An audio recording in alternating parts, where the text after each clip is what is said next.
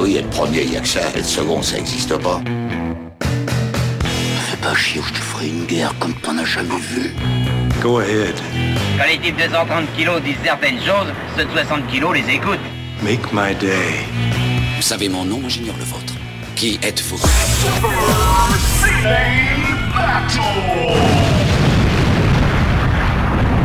Le second, c'est un con. Super Ciné Battle, c'est le podcast où nous établissons le classement ultime du cinéma. Nous prenons vos listes de films que vous nous adressez pour les classer du meilleur au pire afin d'obtenir la liste ultime. Ceci est notre épisode 146. Et de l'autre côté du poste, j'ai la numéro vert de l'éducation nationale, à savoir Stéphane Boulet, car c'est sa voix que vous entendez si vous appelez tous les numéros verts de l'éducation nationale. Eh oui, eh oui, que veux-tu euh, c'est- comme ça, c'est une vocation. T'as une vocation? Alors, est-ce que tu peux me faire ta meilleure voix, euh, le numéro vert? Oui, vous avez bien atteint le standard central de l'éducation nationale. Veuillez patienter, nous ne prendrons pas en compte vos demandes et vous pouvez aller vous faire voir ailleurs. J'ai l'impression que tu l'as déjà entendu quelque part. J'ai déjà entendu quelque part, exactement. Euh, donc vous l'avez entendu, c'est Stéphane Boulet, notre, euh, notre boussole qui a dit que l'Est et euh, l'Est de l'éducation nationale, bien entendu. Et je suis Daniel Andrea, vous êtes en train d'écouter Super Ciné Beatles. Pas Super Ciné Beatles. C'est Super Suné. c'est quoi, Super Ciné Beatles C'est quoi C'est on classe toutes les chansons des Beatles?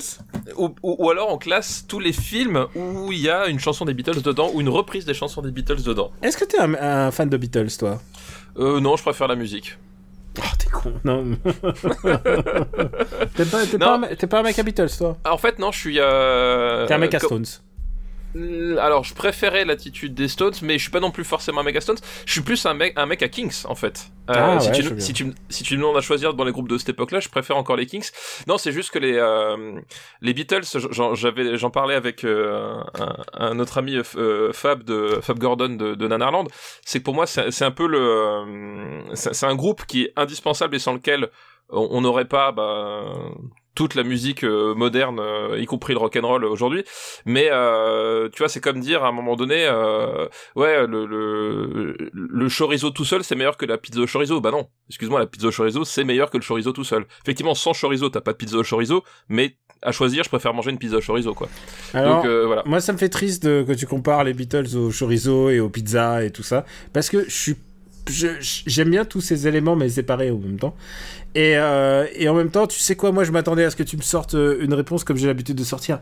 Ah, je suis plus très Beatles, moi, je suis plutôt euh, Paul McCartney et les Wings, tu vois, qui est Ah un non, peu, non, qui est, non, qui est un peu ma, ma, ma porte de sortie. non, non, mais voilà, non, mais c'est voilà, c'est un groupe que dont je comprends parfaitement l'intérêt historique, mais en tant que que que- que- qu'amateur de musique, en fait, c'est pas c'est pas un groupe qui me transporte particulièrement, quoi. Eh bien, Même s'il y a- des tubes et, tout- et etc. Mais voilà. On a perdu tous les fans des Beatles dès l'entrée de ce podcast. Bah techniquement, ils ont tous été entraînés par la grande peste de 1870. Hein, ils sont tous morts depuis longtemps, les fans des Beatles. T'es con. Moi, moi, j'adore les Beatles. Moi. Et euh, non seulement ça, mais alors, tu sais quoi? Euh, Toi, tu te dis, je suis plutôt Stone, tout ça. Moi, j'aurais pu, je serais plutôt Beatles parce que Beatles, je trouve qu'il faut, c'est des meilleurs albums studio. Je trouve qu'en album studio, ils sont incroyables. Mais Stones, c'est c'est un groupe de concert pour moi.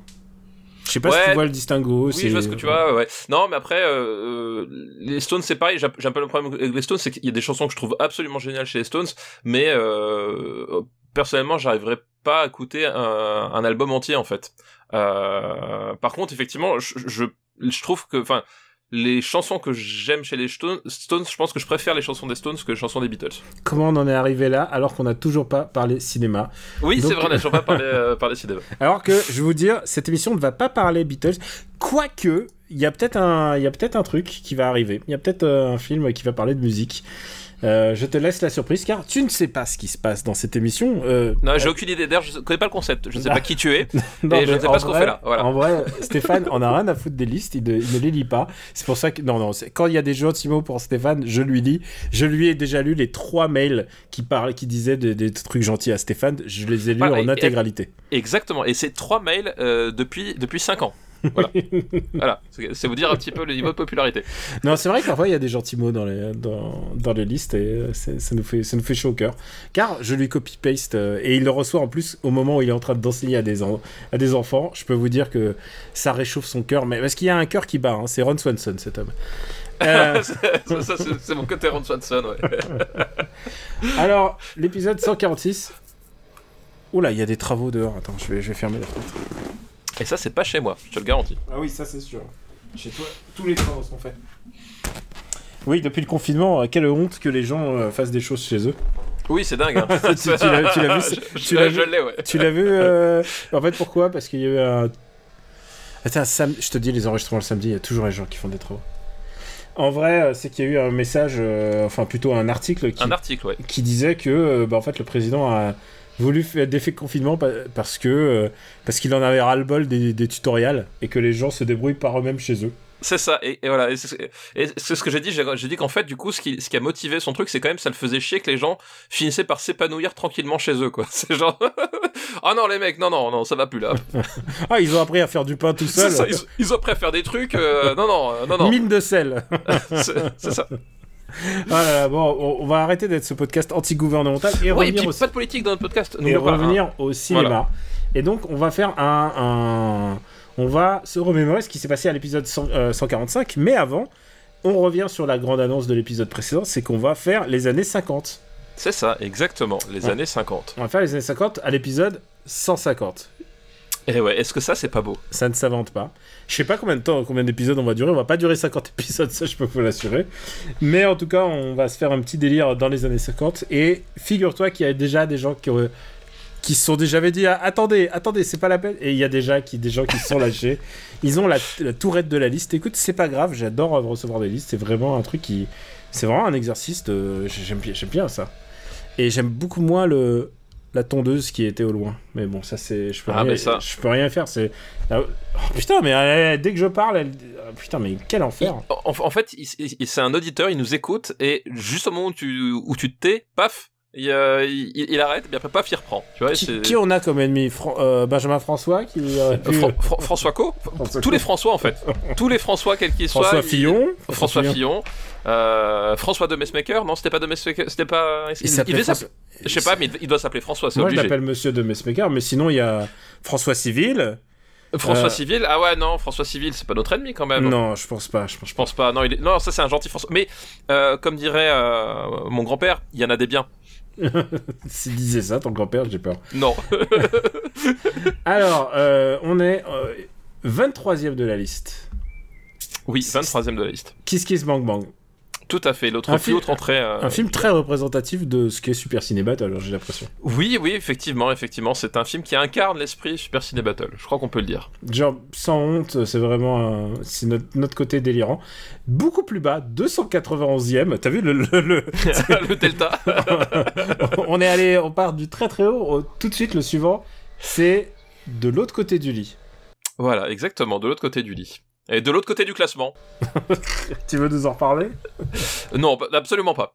C'est un film avec Danny Boone et Sophie Marceau. Et Sophie où- Marceau. Où ils échangent leur place. Il devient, ça. elle devient le chef d'entreprise et lui devient euh, l'homme au foyer. un homme au foyer, mais il devient un homme au foyer un peu. euh, euh, il le joue entre un peu Bourville, c'est Bourville et, et Zaza quoi. Oui, il y a un peu de ça, ouais. C'est pas très c'est pas très bien, c'est pas son meilleur film. Ah non, non. 145e, euh, pardon, pardon, 145e, 301e, incontrôlable, sous Wasabi mais au-dessus d'Arsène Lupin. Eh oui, eh oui, c'est une belle place. je- Et 310e, l'extraterrestre. Eh oui, eh oui, eh oui. C'était Eh un oui. épisode très fort en nullité quand même. hein. Très fort en nullité, mais euh, tu parles d'extraterrestre, c'est même pas le, film le plus nul dont on a parlé. Non. Car on a un nouveau film. le On a un bas. gagnant.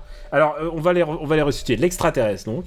Juste au-dessous, il y a Thème de Patrick Sébastien. Ouais. Juste Le jour où la Terre s'arrêta. qui est vraiment pas très bon. En dessous, on a Astérix aux Jeux Olympiques. Qui est, qui est un film euh, anthologique dans la nullité. En dessous, on a Catwoman. Ouais. Qui, un film qui- à pas montrer à votre enfant épileptique. Ouais, un film à pas montrer, j'ai envie de dire. À pas montrer tout court, effectivement. Et notre nouveau dernier du top, le 315e. Vas-y, je te laisse le plaisir de le dire parce que à chaque fois qu'on va le dire, on aura, la on aura une risette en se disant il le mérite bien. Vas-y. Et ouais, effectivement, Battlefield Earth. Un film euh, qui. Je, on- je pensais qu'on allait avoir du courrier, en fait, non, pas du tout. Non, en fait, on, a découvert qu'aucun scientiologue ne- n'écoute Super Ciné Battle. Quelque part, c'est assez réconfortant. Tant pis. c'est ça. Oups. Ils savent pas à côté de quoi ils passent. hein, Ah, vraiment. toute, toute cette audience qui nous passe sous le nez, c'est vraiment Ah regrettable. là là. et, je- et alors, je pense qu'il n'y a aucun patriote parmi les, les scientologues. Donc, donc si vous donnez euh, à- pour nos, nos émissions du RPU, donc patreon.com/slash RPU, sachez-le, vous ne serez pas au sein de scientologues. Au contraire, vous vous positionnez contre. Voilà, vous, vous, vous êtes plutôt contre, voilà, c'est effectivement, vous financez la lutte anti-scientologie, même, j'ai envie de dire. Et le top 10, c'est Les Fils de l'Homme, Memories of Murder, No Country for Old Men, History of Violence, Mother, GSA, Millennium Actress, Le Voyage de Chihiro, La Graine et le Mulet et The Host. Et juste derrière, encore Exilé. Pourquoi je dis Exilé? Parce que ça veut dire c'est quand même un, un consortium de, de films asiatiques quand même. Ouais, consortium de films asiatiques et de, et de très grands films. Et euh, encore, on n'a pas vu plein d'autres films asiatiques de cette époque-là. Encore, il nous en manque, effectivement. Ouais, parce que dans les années 90, on avait... euh, Enfin, rappelons-le, euh, les années 90, c'est Anabi Everblade chez au-dessus. euh, Et tout à fait. Ouais, au-dessus. Alors, euh, est-ce qu'on se lance, Stéphane Boulet Eh ben écoute, on est là pour ça, non? Une liste qui nous est envoyée par Antonine Dika. Merci Antonine Dica pour ta liste. Elle nous l'a envoyée en 2018, franchement. qui s'appelait Encore raté Léo. Ah oui, bah oui. voilà. Tu Donc peux des films avec, avec Leonardo DiCaprio qui n'a pas eu l'Oscar. Voilà, donc voilà. Et à chaque fois, c'est des films. Je sais pas s'il le méritait pour cela. En tout cas, je pense qu'il était au moins. Il devait être au moins. euh, Ça va, t'as tué le moustique euh, Parce que là. Non, en fait, je sais pas ce qui s'est passé. C'est un, morceau de mon. Comment s'appelle De mon bureau Ouais. qui, euh, je sais pas, a, a fait un truc bizarre. Donc j'espère que il va tenir jusqu'à la fin de l'enregistrement, qu'il ne va pas s'écrouler. Ça, on peut pas le savoir. Alors en fait, euh, c'est tout ce qu'il a fait avant Revenant, bien sûr, parce que Revenant, il l'a eu en 2015. On va rendre hommage à cette filmo de Leonardo DiCaprio, et on va commencer par Catch Me If You Can. Arrête-moi si tu peux. Arrête-moi si tu peux, donc un, un film de Steven Spielberg, euh, avec donc euh, Leonardo DiCaprio évidemment, mais aussi Tom Hanks euh, et Christopher Walken. Euh, voilà, et euh, Arrête-moi si tu peux, euh, qu'est-ce que ça raconte? Ça raconte l'histoire d'un D'une histoire vraie. voilà une histoire vraie d'un escroc de génie, donc joué par Leonardo DiCaprio, qui globalement en fait arrive à, à comment s'appelle à, à usurper euh, tout un tas d'identités extrêmement facilement euh, et qui du coup en fait va euh, va monter tout un toute une sorte d'arnaque à travers euh, à travers le pays. Et euh, le Tom Hanks incarne donc euh, alors je sais plus il a il, il est agent de je ne sais plus quelle agence euh, Il est américaine FBI, euh, il est FBI. ouais, sûr, FBI voilà euh, qui va bah du coup de, devoir le traquer et, et l'arrêter quoi C'est exactement ça. Et lui, c'est une espèce de. bah, J'arrive pas à dire escapisme, parce qu'escapisme, ça veut dire te fuir, euh, plutôt t'évader de tes liens et de, de ton emprisonnement. Là, c'est genre, c'est quelqu'un qui, qui a toujours le dernier mot. C'est un gars qui, euh, qui s'évade quoi qu'il arrive.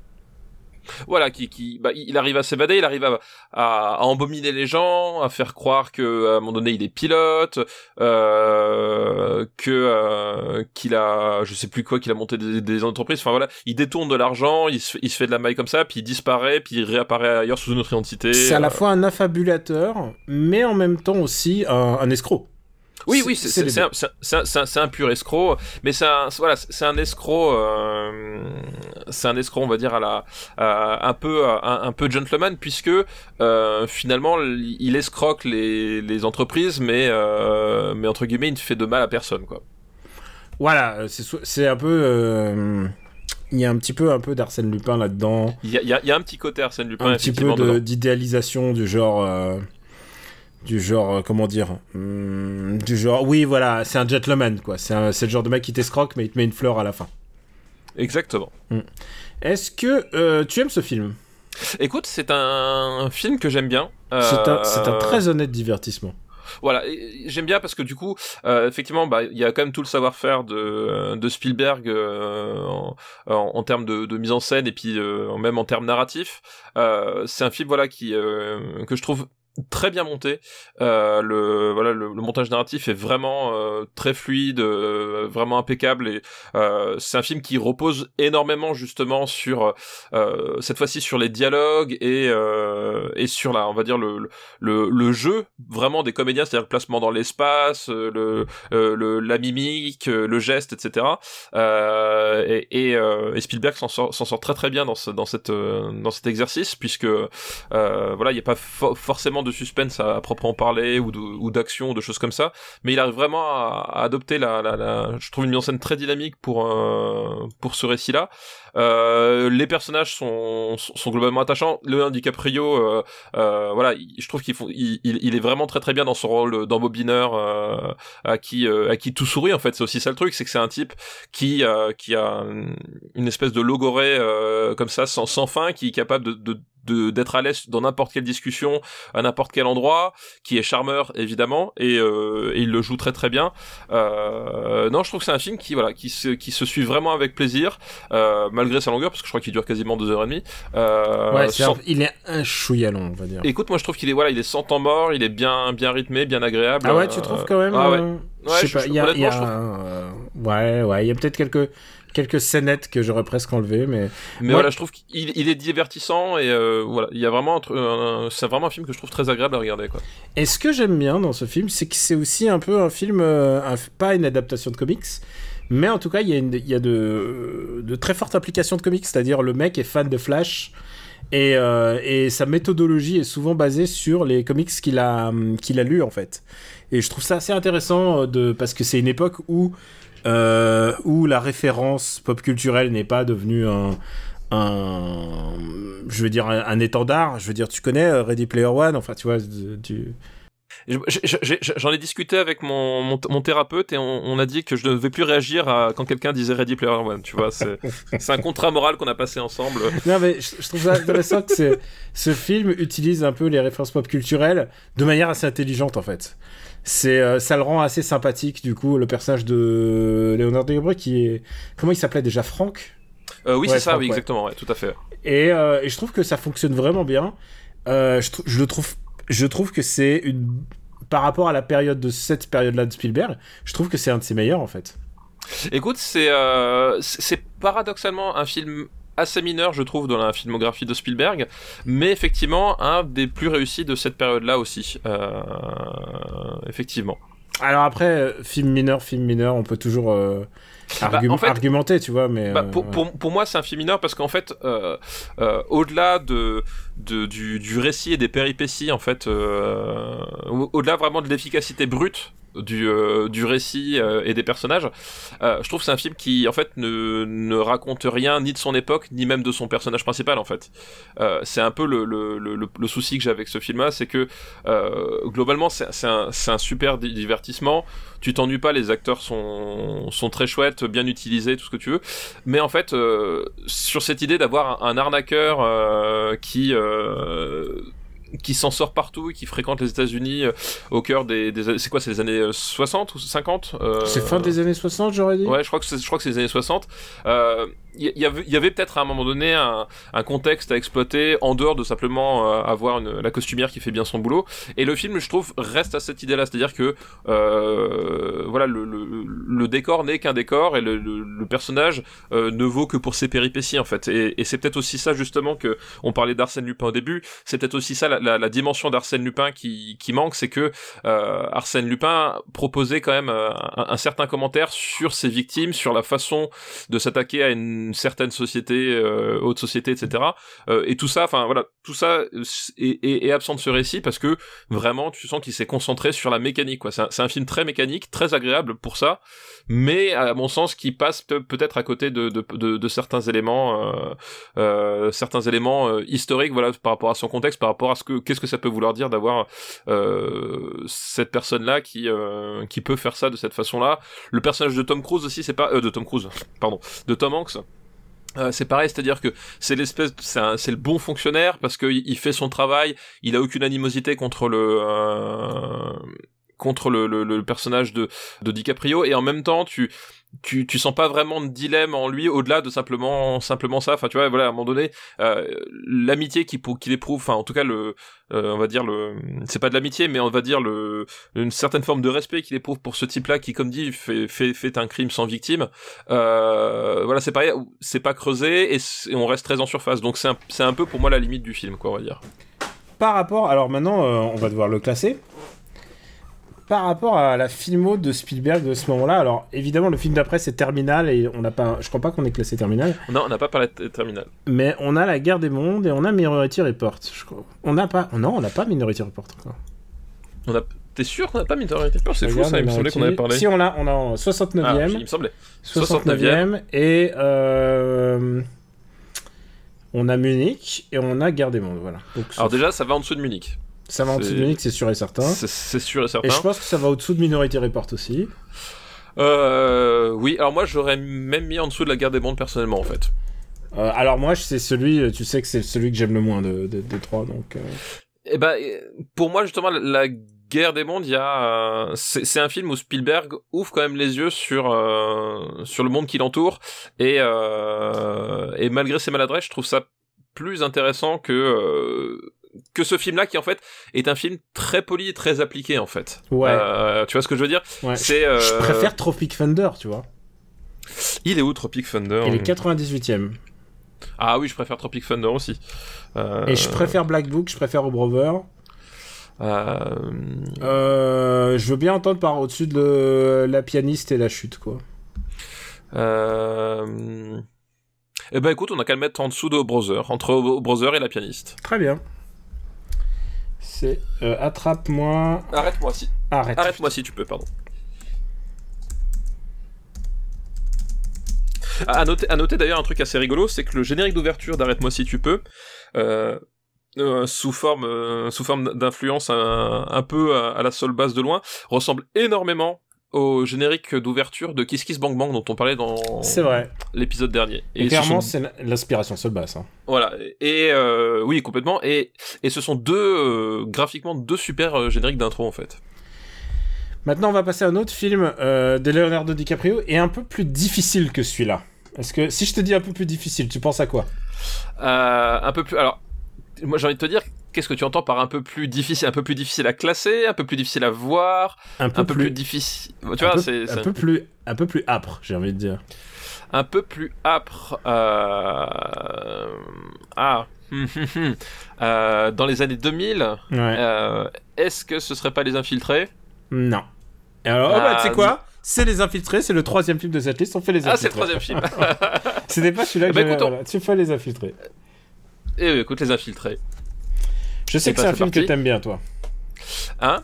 C'est Ah un oui. film que t'aimes plutôt. C'est un film que j'aime énormément en fait. C'est un film que j'aime beaucoup. Je trouve que l'acting est super et tout. Mais euh, c'est un remake. Et, euh, et, du coup, tu auras toujours l'impression d'avoir vu déjà le film. Mais par contre, dans celui-là, tu as quand même Matt Damon et, euh, et, Jack Nicholson, ce qui est quand même, ce qui est quand même pas rien, quoi. Oui, donc effectivement, c'est un remake de Infernal Affairs qui est 17ème chez nous euh, dans, dans, le classement Super Ciné Battle. Mais pour moi, justement, et, euh, et, et c'est assez étrange parce que euh, bon, les Américains font des remakes euh, à l'appel, hein, c'est une, une, spécialité. euh, et le cinéma français n'est pas épargné, hein, puisque voilà, on a appris que le, le, le, réalisateur de Taxi 5 allait faire un remake d'un polar coréen. Donc, euh, je, je, vous laisse imaginer un peu le, mon degré d'enthousiasme à la, à, ah, attends, la connaissance de cette tu, nouvelle. Tu, tu dis l'information à à, à, moitié. Qui le réalise? Oui, le, bah, le, le, mec de Taxi 5. Le mec de Franck. Franck Gastambide. Franck Gastambide, exactement. Francky, Franck, Francky, ton poteau, comme tu comme Voilà, donc euh, bref. Euh, donc, remake d'Infernal Affairs, euh, film, film magistral euh, qui, qui avait qui, qui, était sorti euh, qui, au début des années 2000. Euh, Et, et, Scorsese disait à l'époque que justement lui, il avait pas vu le film original. euh, il était parti sur la sur ce film uniquement euh, sur la base du script, je crois. Sur la base, sur la base du script, effectivement. Et euh, je trouve ça très étrange comme déclaration parce que pour moi, justement, euh, le, le, film de Scorsese, donc Les Infiltrés, The Departed en, en, en VO, fait exactement ce qu'il faut faire quand tu fais dans un remake. C'est-à-dire que, en gros, toutes les scènes marquantes et clés de Infernal Affairs sont absentes du film de, Rim- du- de Scorsese ou alors tournées complètement différemment de façon à pas entrer en concurrence directe avec le, le, le, le film original. Et vraiment, il y a, c'est-à-dire que on, on la, la, la, la, séquence du plâtre, elle a rien à voir avec le, le, film de euh, avec Infernal Affairs. Euh, les séquences de toit ont pas du tout les mêmes dimensions, etc. Enfin, tous les éléments clés pivots du film original euh, sont soit absents ou soit utilisés complètement différemment. Et euh, le, le, le film de Scorsese euh, est grandiose dans les moments où le film original était plus banal et inversement. Et, euh, et je trouve ça hyper étrange que Scorsese nous dise j'ai jamais vu le film original parce que pour moi le, le, le justement le, cette espèce de, de de degré de déférence on se dit ah ouais cette scène elle est géniale euh, on va pas la réutiliser telle quelle parce que ça sert à rien de rentrer en compétition. Euh, pour moi, c'est, enfin, c'est l'œuvre de quelqu'un qui, qui avait forcément vu le film parce que ça, ça sent vraiment l'analyse de bah ouais, le, ce film est génial pour ça, pour ça, pour ça. Bah du coup, nous, ça, ça, ça, on va pas l'exploiter, on va exploiter finalement ce qui, ce qui est, ce qui est un peu moins réussi dans le film original. Et, euh, et euh, c'est pour moi en, ce sens que c'est un, un remake assez grandiose parce que du coup, ça fait des, euh, au-delà du contexte, etc. Ça fait vraiment des, des, des films hyper complémentaires autour de, de, la même histoire, autour de la même histoire, quoi. Et alors complémentaire, je, je sais pas si il y a, je trouve que peut-être que peut-être que la version la version de Scorsese est un peu plus clinique. Je sais pas si tu comprendrais ce- cette affirmation. Je trouve qu'il est un peu plus euh, il est un peu plus clinique dans, dans sa constatation de la corruption à, puisque basé c'est basé à Boston hein, si je me souviens. Oui, ça c'est tout à fait à Boston, ouais. Donc il y a, il y a tout un, un truc très héritage américain là-dedans qu'il a réussi à, à mon avis qu'il a réussi à adapter. Oui, ouais, complètement. Et euh, oui, Parce parce, que, tu vois les histoires de corruption en Chine et à Hong Kong, je, veux bien le croire, mais mais un truc, la corruption de Boston, c'est un truc qui te parle en fait. Je sais pas pourquoi, mais euh, Ouais, parce que là, on n'a même pas dit effectivement le pitch. C'est c'est qu'il y a un flic qui à qui on demande de, s'infiltrer au, cœur de, de de la mafia irlandaise là pour le coup, euh, puisqu'on a Boston. Et en fait, en, parallèle, il y a un, petit malfrat qui s'engage dans la police et qui sert d'informateur pour la pour la mafia. Et on suit en fait les destins croisés euh, de, de ces deux personnages, euh, avec évidemment la descente aux enfers de de l'un et euh, l'espèce de de- d'accession au statut social pour euh, pour l'autre quoi. Euh, et au centre, euh, finalement, le, le personnage autour duquel ça va graviter, c'est le personnage de, de, de Jack Nicholson, qui est donc le, le, le parrain, euh, qui a une relation avec ben, chacun de ces, ces, ces, ces, deux personnages. Un, c'est son protégé, et l'autre, c'est son nouveau protégé, euh, si, on, si on peut le dire comme ça. Voilà, cette espèce de triangle qui va être au cœur du, au cœur du truc. Et euh, moi, je trouve l'approche de, de, de, Scorsese, déjà, ce qui me faisait plaisir, c'est que euh, c'était vraiment le retour de Scorsese au, en tant que metteur en scène euh, vraiment au top. Euh, voilà, moi je suis pas archi fan de, de, de ce qu'il a pu faire euh, au, au tournant des, des années 2000. je pense que Euh. je pense que lui-même aussi doit être un peu critique. Voilà, je pense qu'il il avait, euh, il avait d'un côté effectivement, le, je pense l'envie de faire autre chose que sans arrêt du du Martin Scorsese, ce que pourquoi pas, je peux je peux comprendre, mais en même temps, euh, il arrivait à, le faire euh, à le faire aussi bien ou voilà il, cherchait euh, il se cherchait quand même beaucoup. Euh, voilà passer passer Casino qui est quand même un film incroyablement magistral. Il a il, s'est cher- cherché cherché pardon. Et pour moi les infiltrés c'est c'est le retour de Scorsese au, au sommet de sa forme. Les les, les les 25 premières minutes des infiltrés mais pour moi c'est un c'est un modèle Ah, ça de- tient bien. de- hein. C'est c'est un modèle de, de, de, de, de montage, de mise en scène, de fluidité narrative euh, et de voilà de, de maîtrise de, de maîtrise du temps en fait. Il y a vraiment en fait et, et c'est c'est aussi qui est, assez fort, c'est qu'en fait les, les 25 premières minutes des infiltrés euh, remet en place tout ce qui se passe dans euh, Infernal Affairs 2 en gros. Euh, parce qu'il y a eu, il y a eu un Infernal Affairs 2 et un Infernal Affairs 3, sauf que Infernal Affairs 2 raconte, est un préquel du 1. Bref. Et en fait, euh, tout ce qui se passe dans Infernal Affairs 2, qui est un film, on en parlera peut-être que je trouve euh, assez raté, euh, il le condense, euh, il l'expurge et il, il, il fait 25 minutes absolument je trouve vraiment fabuleuse à passe de, à passe de, de montage croisé, de, de, de musique populaire évidemment. On retrouve les Stones, on en parlait, avec Gimme Shelter qui. Même- c'est c'est Scorsese, hein, tu peux pas. ah bah oui, ça, Gimme Shelter, c'est sa chanson, c'est la chanson Scorsese, et là, elle est utilisée de façon, de façon incroyable, avec euh, Shipping Up to, to Boston aussi, des, euh, euh, la, la fameuse euh, chanson, euh, comment il s'appelle, de Dropkick, Drop, euh, Murphys. Enfin, voilà, tu retrouves du, condensé de Scorsese, et tu, tu dis, effectivement, quand tu vois cette séquence, tu dis oui, effectivement, ce type, c'est un génie du cinéma. Pourquoi? Parce que bah parce qu'il arrive à faire ce genre de moment euh, où t'as fini, t'as compris tous les enjeux, t'as as tout compris des personnages, t'es rentré dans l'ambiance de la ville parce que la ville de Boston est un personnage euh, aussi à part entière. Euh, tout est prêt et du coup, à partir de là, le drame, enfin même je dis drame, la tragédie, puisque c'est c'est quand même une une dimension tragique, hein, puisqu'on parle quand même de, de, de, personnages qui sont euh, prisonniers de leur de leur destin et de leur mauvais choix. Euh, puisque c'est vraiment ça la thématique d'Infernal Affairs et des infiltrés, euh, la tragédie peut se dérouler et elle est implacable, quoi.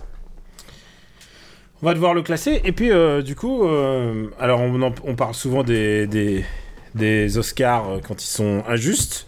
Là, ils ah ont bah, justement ah bah sacralisé, sacré, mais c'est la première fois pour lui. Bah déjà, effectivement, c'est euh, Scorsese, c'est vrai que a toujours été un, un, n'oublier, osons, utiliser le mot oublier, même si je pense que c'est pas qu'il oublie, hein, c'est que je pense qu'il il, il avait pas les, les bonnes relations. il faisait pas le cinéma euh, qu'il fallait pour l'avoir. Voilà, il avait ni le, ni, ni cinéma qu'il fallait ni les bonnes relations. Effectivement, là c'est un, c'est, il est consacré enfin et pour le coup, je suis hyper content parce que je trouve que euh, ce film mérite d'être consacré. C'est-à-dire que parfois, il y, y, a des, il y il y a des artistes qui sont oubliés des cérémonies, des prix, de tout, tout ce que ah, tu veux. Il y a plus voilà. de gens qui, qui n'ont pas eu le prix que, que qui l'ont eu. Hein, faut pas voilà. oublier que la et... liste des non reçus est tout aussi est deux fois plus grande. Deux fois plus grande et, et, et qui parfois d'un seul coup effectivement rétrospectivement leur dit ah oui bon on va te donner l'Oscar du meilleur film ou l'Oscar du meilleur réalisateur pour ce film là sauf que manque de bol quand il le reçoit c'est pour une croûte. Euh, là voilà. c'est un bon film c'est juste un remake. Voilà, là, effectivement, il le reçoit pour un film qui le mérite vraiment. Et, euh, et pour moi, honnêtement, euh, quand on me demande de départager, je j'adore et, je le dis vraiment sincèrement, j'adore autant les deux versions l'une que l'autre. Et, euh, et ça ne dérange absolument pas que ce soit un remake parce que déjà, encore une fois, ma position sur les remakes, c'est que euh, plein de gens ad adorent des films et qui ne savent pas que ce sont des remakes, donc je vois pas pourquoi est-ce que quand tu sais que c'est un remake, tu devrais le détester de base. Euh, je veux dire. Non, bien sûr, mais tu voilà. peux préférer l'un à l'autre. Oui, bien sûr. Mais c'est-à-dire que la, la, la, posture de se dire, ouais, moi je préfère toujours les films originaux, bah à ce moment-là, euh, tu mmh. regardes le Howard Hawks, c'est pas le John Carpenter. Tu vois ce que je veux dire, c'est que oui. pour moi ça, ça a pas beaucoup de sens, euh, voilà. Et, et ce que j'allais dire, pour moi là vraiment c'est l'exemple le plus voilà. le plus criant le, le, le, le, plus le plus probant enfin je veux dire mm. The Thing euh, et encore je dis, je dis The Thing on peut parler aussi de Rio Bravo par rapport à à, à Asso etc enfin voilà mais The Thing euh, qui aujourd'hui est un film culte adoré de tout le monde euh, tu peux pas dire The Film est un film génial et dire en même temps ouais les remakes c'est de la merde tu vois, sois un peu cohérent. Donc, faut, faut accepter aussi à un moment donné que euh, le remake est un exercice artistique à proprement parler. C'est de la même façon que tu dirais, oui, euh, franchement, Steve Wonder, c'est, c'est, enfin, c'est, c'est, génial. Euh, par contre, du coup, euh, Daft Punk, c'est de la merde parce que ils ont repris du, du Steve Wonder dans, le, dans, le, dans leur sample bah voilà c'est c'est ça fait partie de ça fait partie du travail d'adaptation aussi ça fait partie voilà du travail d'adaptation et pour moi je trouve que ça fait partie vraiment des remakes qui ont su faire les bons choix au bon moment et qui propose un film qui euh, un film qui est vraiment super euh, en tant que tel quoi. Voilà.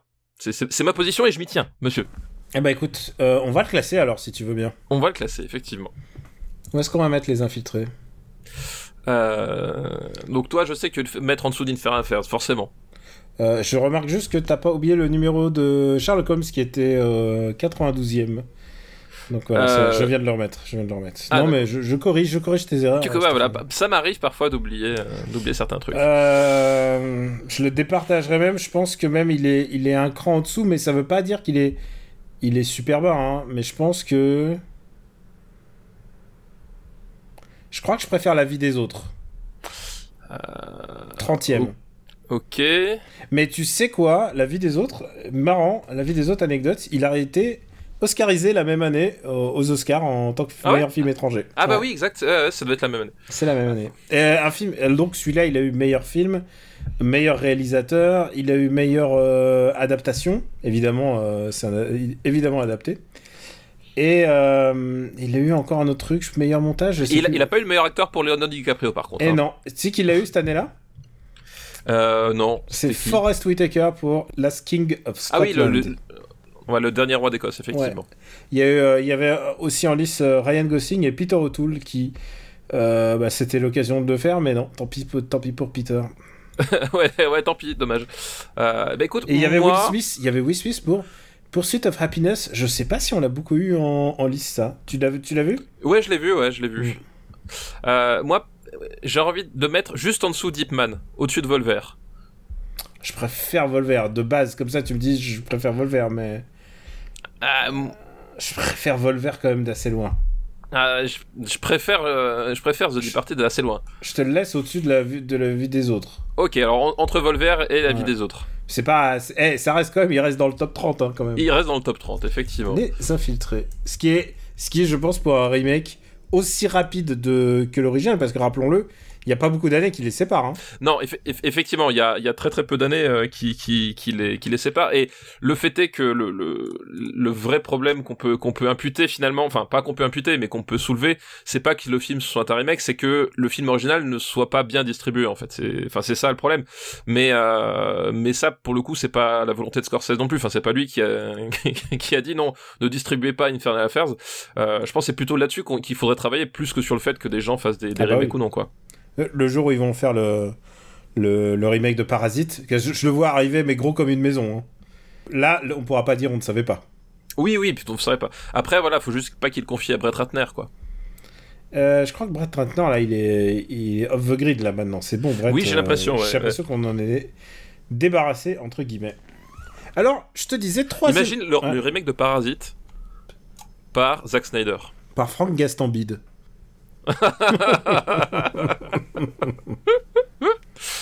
Euh, c'est un film des poteaux. le film des poteaux, c'est ça. Alors, il reste un troisième film de cette liste, encore raté Léo. Euh, Alors, je dis que c'est un film sombre. alors, ça peut pas être Gangs of New York parce qu'on en a déjà parlé. Euh, donc, un film sombre. Alors, ça peut pas être Shutter Island parce que c'est les années 2010. Ouais. Euh, alors, qu'est-ce qu'il a fait dans les années 2000 Attends, attends, attends. Est-ce que je peux t'aiguiller en disant que j'adore ce film? Donc, c'est pas Blood Diamond. Euh, Non, c'est clair. Blood Diamond, je crois qu'on l'a classé aussi. Euh, Est-ce que ce serait pas un film de Sam Mendes avec Kate Beckinsale, euh, euh, Kate, Kate. Winslet, pardon, Ouais. Kate Winslet, Katie Bates et aussi comment il s'appelle Michael Shannon. Tu l'as tout juste. C'est Revolutionary Roads, qui s'appelle en français Les, Les Noces Rebelles. Rebelles. Et, et ben, on va en parler. Est-ce que tu l'as vu? Oui, je l'ai vu.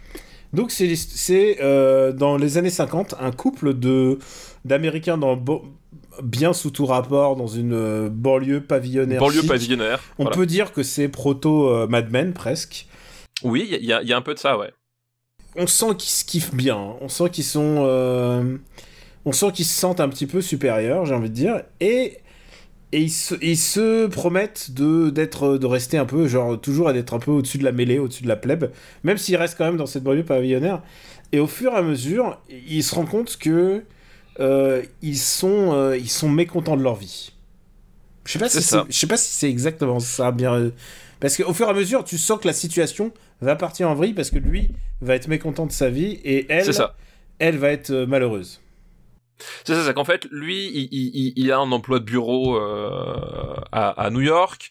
Euh, eux, ils vivent, je crois, dans le dans New Jersey, donc euh, de l'autre côté de de la rivière. Mais du coup, euh, ça veut dire qu'il est absent un certain nombre de temps aussi à la maison parce qu'il y a, il y a le trajet en plus du bureau. Oui, c'est vrai ça- que lui, il, doit, il doit prendre une heure. À mon avis, vu temps euh, New Jersey, New York à l'époque, c'est une heure et demie, une heure et demie. Quoi. Il doit prendre Voilà, trois ça- heures dans, dans le commute. ça, ça doit être quelque chose comme ça. Et lui, il fait un job qui, qui lui plaît pas euh, pour bah, euh, avoir quand même subvenir à sa, à sa famille. hein. On, ne choisit pas forcément toujours. Et elle, du coup, effectivement, elle est, euh, elle est, ben, du coup, un peu, un peu laissée, laissée à elle-même. Euh, et euh, effectivement, le, elle se rend compte que c'est pas forcément le, la vie qu'elle aurait voulu. Et quand à un moment donné, euh, quand à un moment donné, elle a, parce que c'est ça aussi le, le- l'un, l'un des déclics, c'est qu'elle à un moment donné a une idée d'un projet. euh, parce qu'elle sent que euh, ils vont euh, ils vont droit dans le mur. Elle à un moment donné elle a l'idée d'un, projet qui pourrait les sortir de la de la routine et euh, bah, ils se retrouvent un peu du coup euh, coincés dans leur euh, se rendre compte que euh, euh, est-ce que euh, est-ce qu'il faut euh, on va dire rester réaliste, euh, pragmatique, ou est-ce qu'au contraire faut tenter sa chance euh, Qu'est-ce qu'on aspire, qu'est-ce qu'on voudrait Et puis du coup, bah, de fil en aiguille, ils vont se rendre compte que Voilà, euh, t'as, t'as utilisé beaucoup de mots trigger euh, qui- Voilà. quand tu connais le film. voilà. Voilà. Et du coup, ils vont se rendre compte qu'ils sont pas forcément heureux euh, dans la situation dans laquelle ils sont, euh, voilà, et que un couple pas heureux qui commence à se poser des questions et qui à un moment donné travaille sur eux puis se va y avoir une histoire de ressentiment à un moment donné quoi. Il y a plus que du ressentiment. En fait, c'est un... alors il faut je veux préciser quelque chose. C'est un film qui est sorti en France euh, vers euh, je sais plus quelle date, mais c'était en janvier ou en février. Euh, attends, je vais vérifier. Il faut que je vérifie parce que pour l'exactitude de ce que je veux dire, il est sorti en France le, le, le 21 janvier. Ça veut dire, ça veut dire que c'était le film qui était dans les salles au moment de la Saint-Valentin. Et ah, mais c'est un bon film de Saint-Valentin. Et pourquoi je dis ça C'est parce que Kate Winslet et Leonardo DiCaprio est quand même un des couples iconiques du cinéma qui Bah se oui. retrouvent à l'écran pour la première fois depuis, Depuis 10 ans. Depuis Ouais. 10 ans. Je connais pas, mais on en on en a pas parlé donc on n'en parle pas. Mais, euh, mais en tout cas, d'un certain film des, des années 90. Et là, c'est le, le grand retour. Et il y a. j'ai été le voir, j'étais tout seul, moi. de- Je suis pas allé en couple. Mais en tout cas, par contre, les- c'était que des couples dans la salle. et je peux te dire que c'était l'hécatombe. euh, le bonheur ne se lisait pas sur la tête des gens. Parce que on- ce qu'on va voir pendant tout le Bah, film, C'est c'est. c'est un peu l'équivalent des, des, des grands-mères qui emmènent leurs petits-enfants voir Sausage Party, tu vois. Ouais, il y a ça. Mais ou- pour les couples. ou- Ce- C'est le Sausage Party. Cannibal Holocaust. non, mais bon, ce que je veux dire, c'est que c'est que clairement, ce film a été marketé en France et je crois que l'affiche les montrait de manière très glamour, euh, en, en tout cas euh, pour sa sortie française, alors que c'est tout le contraire en fait. C'est c'est un film qui nous raconte comment euh, comment un couple peut se détruire complètement. Et, euh, et je peux te dire un truc, c'est que Sam Mendes, je sais pas ce qu'il avait dans sa vie à ce moment-là, mais alors c'est criant de vérité quoi. Il y a un truc de, dans, dans ce film qui me euh, qui me sidère. Je sais pas que, quelle est ta relation avec ce film-là? Écoute, euh, je trouve qu'effectivement c'est un film qui qui est extrêmement extrêmement pertinent sur son sur son sujet et la façon de le montrer. C'est-à-dire qu'effectivement, effectivement, ce qui est intéressant avec ces personnages-là, c'est que ils ont conscience de ce qu'est la, la routine, le conformisme, euh, cette espèce de, de, de, de, de, de façade de, de, du rêve américain où tu, enfin, ou même occidental, hein, de manière générale, où euh, t'es dans une banlieue pavillonnaire, tout le monde est, est pareil, tout le monde se comporte pareil, etc. Les rituels, euh, voilà. Ils ont conscience de tout ça et euh, ce, en fait, ils ont, ils ont fait une promesse de ne jamais tomber là-dedans. Donc, y a, ce qui est intéressant, c'est que Ouais, ils valent mieux que les autres quand même. voilà. Ce qui est intéressant, c'est que c'est des personnages qui, au départ, ont, ont- ont cette conscience-là et on veulent faire de leur vie quelque chose de différent, euh, de différent de ça. Et justement, c'est euh, c'est c'est c'est c'est c'est c'est c'est autant le comment la routine s'installe et le et finit par te ronger, mais aussi comment tu te voiles la face à un moment donné. Il y a y a aussi ça qui est très intéressant euh, sur ces personnages, c'est c'est qu'à un moment donné ils se sont voilés la face, euh, ils sont voilés la face, ils sont restés finalement campés sur des euh, sur leur position, leurs opinions de départ et ont pas voulu les, les confronter finalement à la réalité de ce qui se passait autour d'eux. Euh, et c'est vraiment un film qui, qui est sur la désillusion au sens euh, au sens un peu global en fait. Euh, qui et je trouve que le film est ultra pertinent euh, là-dedans dans son scénario, dans l'interprétation de ces acteurs, ils sont parfaits. Euh, ils sont vraiment parfaits tous les deux. Ils sont, ils sont Euh, extraordinaires. Et je, je veux juste mettre pas un bémol, mais c'est que tout le monde dit à Leonardo DiCaprio quel bon acteur. Dans ce film-là, le niveau de Kate, de Kate Winslet est extraordinaire. Elle le, Ah bah ils sont ils sont ils, ils sont ouf tous les deux. Hein. Ils elle- sont, je dirais même que elle, elle le détruit quoi. Il y a, il y Ils sont- ils sont- enfin, moi, je- elle, elle est, elle est, elle est au-dessus, elle est au-dessus de tout en termes d'acting là-dedans. euh, que même Leonardo DiCaprio, tu sais, parce qu'évidemment tout le monde a vu ce film un peu en curiosité de qu'est-ce qu'ils sont devenus après 10 ans. Et là, tu vois que Leonardo DiCaprio est un bon acteur, mais tu vois que elle, elle est extraordinaire. C'est c'est- Voilà. l'impression que j'ai eue en sortant de la- du film. Voilà, et non, mais c'est ça, ils, ils sont vraiment extraordinaires. Euh, et et il y a, y a un côté effectivement euh, très euh, voilà très très, aiguisé dans, dans dans les dialogues, dans le dans dans, dans tout ça, qui qui fait que le le, le- le film touche vraiment juste et euh, et euh, et vraiment voilà, c'est vrai, ça marche vraiment très très bien. Mon seul petit souci que j'ai avec, c'est que je trouve justement, euh, je pense que c'est un film du coup qui est peut-être tellement euh, euh, tellement pertinent, tellement efficace euh, sur sur ce qu'il veut montrer et le monde de, façon tellement tellement voilà tellement précise que en fait je trouve que le, on va dire le dernier tiers je le trouve en dessous parce que finalement euh, on, je- moi en tout cas j'ai- la sensation que le, le, le- film est arrivé au bout euh, au bout de au bout de lui-même au bout de 1h30 1h40 Ouais, et que finalement il le y a une deuxième, une dernière couche qui vient voilà un peu clouer, clouer tout le monde. Quoi. Voilà, et, et, et je trouve la, la fin finalement,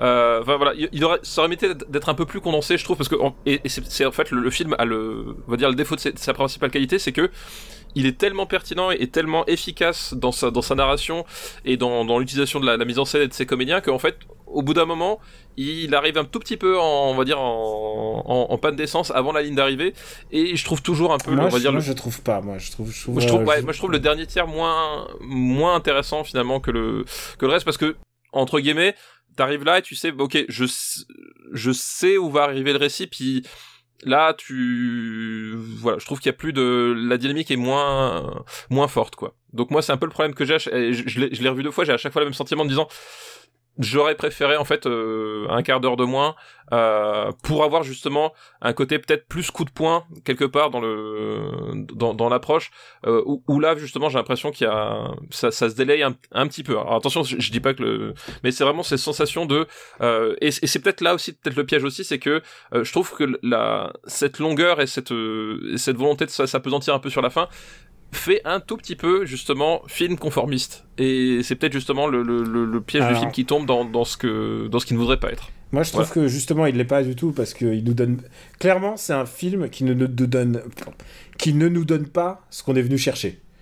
C'est-à-dire, euh, si t'es venu chercher du réconfort ou t'es venu Oui, chercher mais je, quelque je, chose. te- je parle conformiste typiquement, typiquement par rapport à, à un, à un film à grand rôle en fait, au Mm. film, film à grand drame, film, tu vois, euh, film à la Kramer contre Kramer, etc. Il- voilà, je trouve que justement à un moment donné, Sam Mendes sur la fin, il arrive au bout de son truc. C'est la notation d'un bouquin, faut pas l'oublier. vache. il, il arrive au bout de son truc et il ose pas justement trancher. Euh, trancher dans le trancher plus vif dans son dans sa narration voilà et c'est en c'est en ça que je- a, que moi à chaque fois ça me limite un petit peu il y, a, y a plein de trucs que j'ai envie de rajouter. Par exemple, il y a un- ce que, ce que j'aime bien aussi, c'est que c'est un film un peu en pointillé puisque tu vois l'évolution de ce couple, mais tu sens qu'il y a plein de choses qui, n'est- qui ne sont pas dites, quoi. Tu sens qu'il y a plein de choses, il y a encore plein de non-dits, entre les non-dits et surtout les ellipses, tu sens qu'il y a quelque chose qui est encore plus fort, qui est en train de se tramer et qui sont en train de s'entre-déchirer. Je voulais juste mettre l'emphase sur euh, la photo, qui est assez incroyable. De Dickens Dickens qui est au, au firmament de ce qu'on peut faire dans, dans la photo à l'intérieur d'une maison. C'est-à-dire à l'intérieur d'une maison. Honnêtement, je crois qu'on n'a jamais vu une maison de banlieue pavillonnaire américaine aussi bien filmée.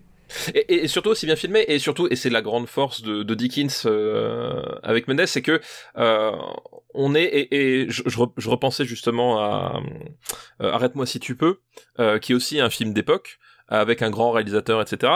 Et arrête-moi si tu peux, au niveau de la photo, il y a un côté extrêmement rentre dedans de la photo. Euh, je sais pas si tu te rappelles, mais toutes ces, toutes ces scènes avec le, le- la, la, la backlight euh, pratiquement à, à hauteur horizontale pour que tu la prennes en plein dans le visage, etc. Ah, Enfin, et, et peut-être les contre-champs et tout ça, ouais, c'est ça que tu veux a- dire. Mais c'était qui? C'est Kaminski de toute manière. C'est fait- Kaminski effectivement. Bah, c'est le problème, c'est- Kaminski qui fait du, euh, du, du- qui fait du Kaminski un peu caricatural. Bah, il fait, avec- il fait avec des demande de Spielberg, quoi. Oui, il fait la demande, mais voilà, avec des éclairages euh, extrêmement saturés sur certains points de l'image, avec des, voilà, comme dit, des, backlights, donc les, lumières arrière qui servent, à faire le, contour des, épaules et des cheveux, qui sont euh, ultra surexposés. Enfin voilà, c'est un, style, mais je trouve ça vachement rentre dedans. Là, au contraire, euh, Dickens, il, te fait un, éclairage naturaliste, euh, dans le sens où t'as as vraiment cette sensation, cette sensation de, de, lumière naturelle qui rentre dans la maison et qui et qui rebondit sur les sur les murs, qui voilà, qui, qui t'enveloppe en fait. T'as vraiment cette sensation-là, il arrive parfaitement à le restituer. T'as pas la sensation que c'est un film tourné en studio, alors que effectivement, arrête-moi si tu peux, tu sens que c'est tourné en studio, tu sens les projecteurs, alors que Dickens pas du tout. Et euh, et, et alors que on, sait comment travaille Dickens. Dickens, euh, le type, il, va te foutre des projets partout. Il va, il va, voilà. C'est un mec qui a, qui a, en termes d'implémentation lumière, donc le nombre de projecteurs, l'orientation, leur, leur puissance et la, où est-ce qu'ils sont par rapport aux acteurs, il y en a toujours énormément. C'est extrêmement complexe, mais à l'image, t'as cette sensation d'avoir une lumière naturelle et chaleureuse et c'est ça qui est génial c'est que du coup t'as le, le, cocon parce que cette lumière accompagne cette idée de cocon avec à l'intérieur des gens qui, se détruisent et qui, finissent par se détester en fait et ça ne fait que rajouter euh, justement à la force de, de cette destruction du couple quoi Et euh, il y a une dernière chose sur laquelle euh, je veux vraiment revenir. Alors, euh, t'as parlé de Cathy Bates, donc qui joue leur amie, si je me souviens bien. C'est leur, Oui. euh, c'est leur- le, le couple des voisins. c'est ça et, et- et qui veut être ami avec Kathy Bates? Euh, voilà Je- Non, mais elle est plutôt sympa. Mais par contre, elle te parle de son fils qui est en asile psychiatrique. Et donc, pendant... c'est un peu teasé et tu sens que, oh là, tu sais que tu sens qu'il y a quelque chose qui va arriver de ce côté-là et tu sens que bah, les asiles psychiatriques dans les années 50, ça a pas l'air, ça a pas l'air fun. Euh, et qui débarque Son fils, c'est Michael Shannon, qui, ac- accessoirement parlant, euh, a exactement le même âge que Leonardo DiCaprio.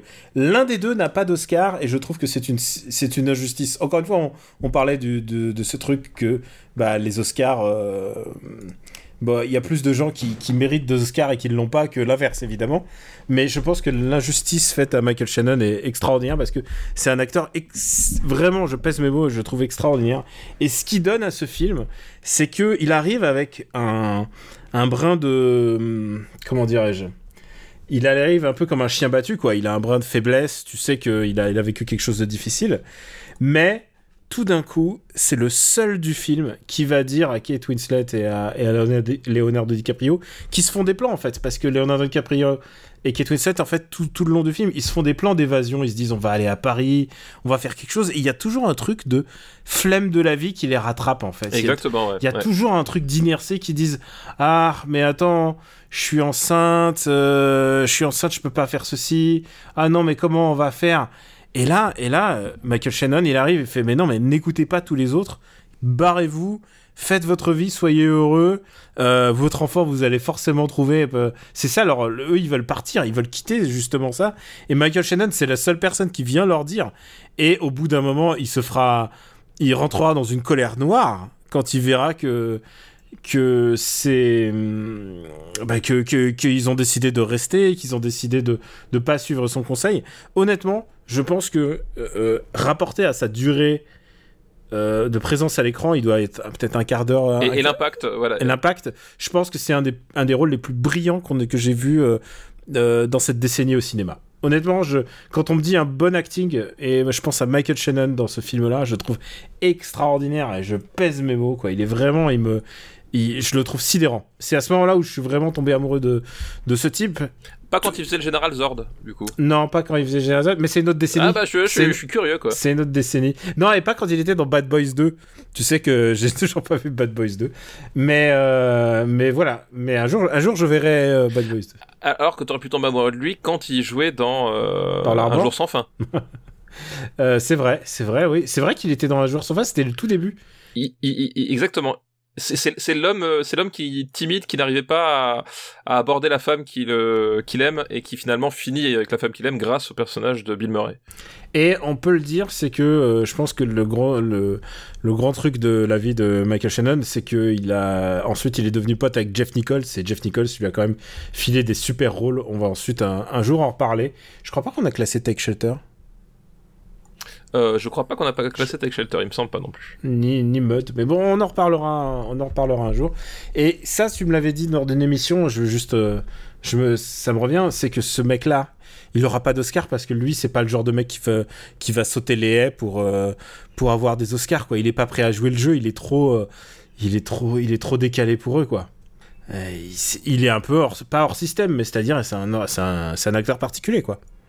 C'est un acteur particulier. Et en même temps, du coup, effectivement, il a, il a aussi ce, ce souci-là peut-être, c'est que il, euh, il, euh, comment s'appelle, cinéma hollywoodien, on lui confie euh, en tout cas beaucoup de, films hollywoodiens en dehors de, de, de Nichols et compagnie, on lui confie beaucoup de rôles qui sont pas forcément ni le premier rôle, euh, ni le bon rôle, c'est-à-dire que voilà, il, va- typiquement Shape of, Shape Water, etc. Il, fait le rôle du méchant, quoi.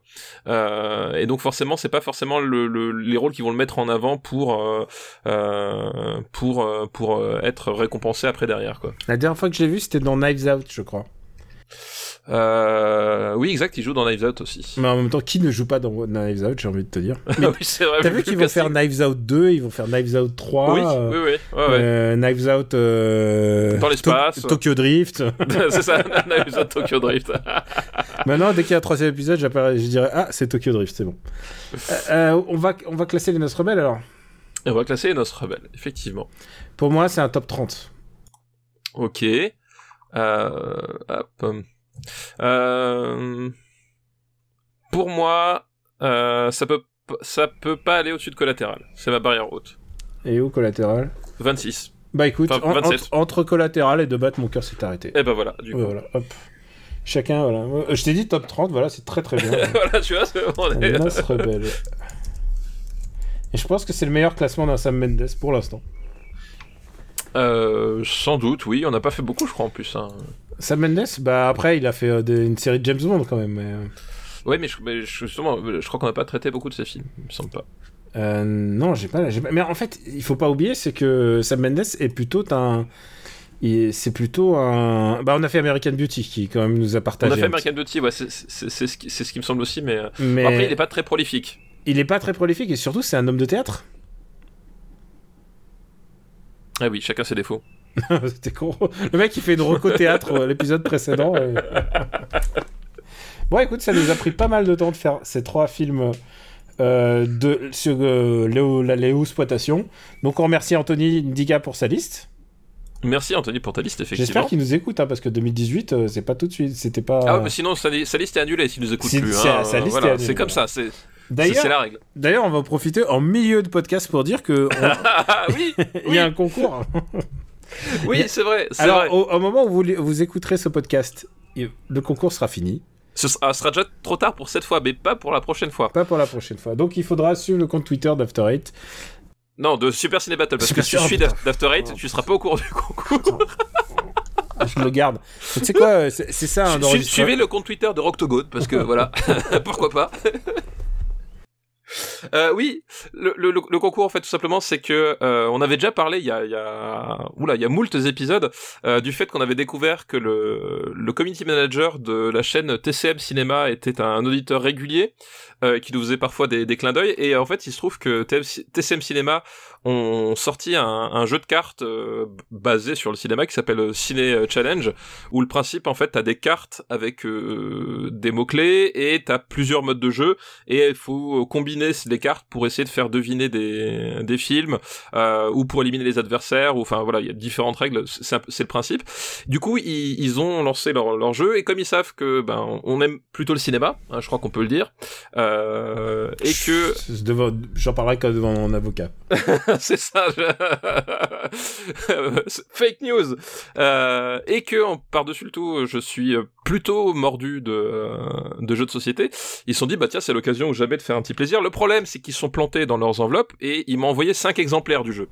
Donc euh, c'est gentil, mais je vais pas. Qu'est-ce que vous voulez que je fasse avec cinq exemplaires? Bref, fil en aiguille. Euh, on va vous en faire gagner. Euh, on va Vous vous, pouvez, en faire aussi, gagner deux. vous pouvez aussi gagner des super Switch, des Switch euh, Turbo qui vont. On a, Oui. on a- Nintendo s'est trompé, on a reçu des, des nouvelles Switch expérimentales. On Et- a reçu la Switch du taf. Et Euh, la- voilà, pour- On a reçu aussi les PS6 Pro. Bientôt en vidéo. Bref, du coup, on va vous faire deux- gagner deux épisodes, enfin deux deux exemplaires avec euh, cet épisode et deux exemplaires avec l'épisode prochain. Et le principe est assez simple, c'est que euh, à la fin de l'enregistrement, on va choisir un film et il faudra nous dire par mail à l'adresse mail concours.supercinébattle@gmail.com. Donc concours.supercinébattle@gmail.com. Euh, quelle sera selon vous sa place dans le marbre? Donc euh, voilà, typiquement, là si on choisit, euh, si on choisit, euh, arrête-moi si tu peux, eh ben il aurait fallu nous répondre 107ème. Alors peut-être que la place va changer encore, mais voilà, l'idée c'est ça, c'est qu'il faut deviner quelle est la place du marbre du, film qu'on va sélectionner. Et ben si vous tombez dessus, ben vous gagnez. Si vous, s'il y a pas personne qui tombe dessus, ben on fera le le plus approchant. Et puis si tout le monde trouve, eh ben on tirera au sort et ce sera Benjamin François qu'il faudra engueuler parce que vous avez perdu. Ok, moi j'ai compris qu'il fallait engueuler Benjamin François. Voilà, exactement. Ça sera fait. Donc voilà. Donc euh, voilà, l'idée, on, on, on classe un film, vous devez deviner à quelle place il va finir, et puis si vous tombez juste, eh ben vous gagnez. Voilà, tout simplement. On va, on va passer, changer de liste, on va changer d'ambiance? Eh ben changeons d'ambiance. on va prendre une liste qui nous a été envoyée par Solène. Merci Solène pour ta liste. Et sa, sa liste s'appelle Chick Flicks sous-estimé des années 2000, où, elle ouvre les guillemets, ah mais en fait le casting il était pas mal. ok. Et alors, euh, est-ce que t'es prêt? Est-ce que t'es prêt dans le ventre de ta mère? Ah bah j'étais prêt dans le ventre de ma mère. Après, euh, effectivement, les chick flicks, c'est pas forcément mon, on va dire mon, mon rayon de prédiction. Il y en a un, euh, il y en a un, il y en a un des biens. il y en a des biens. alors figure-toi que je, suis à peu près sûr que t'en as vu au moins deux là-dedans. D'accord, ah bah parfait. On va commencer par la rom-com du, du lot. C'est une rom-com qui s'appelle I Could Never Be Your Woman. Est-ce que tu l'as vu Ça s'appelle en français Trop jeune pour elle.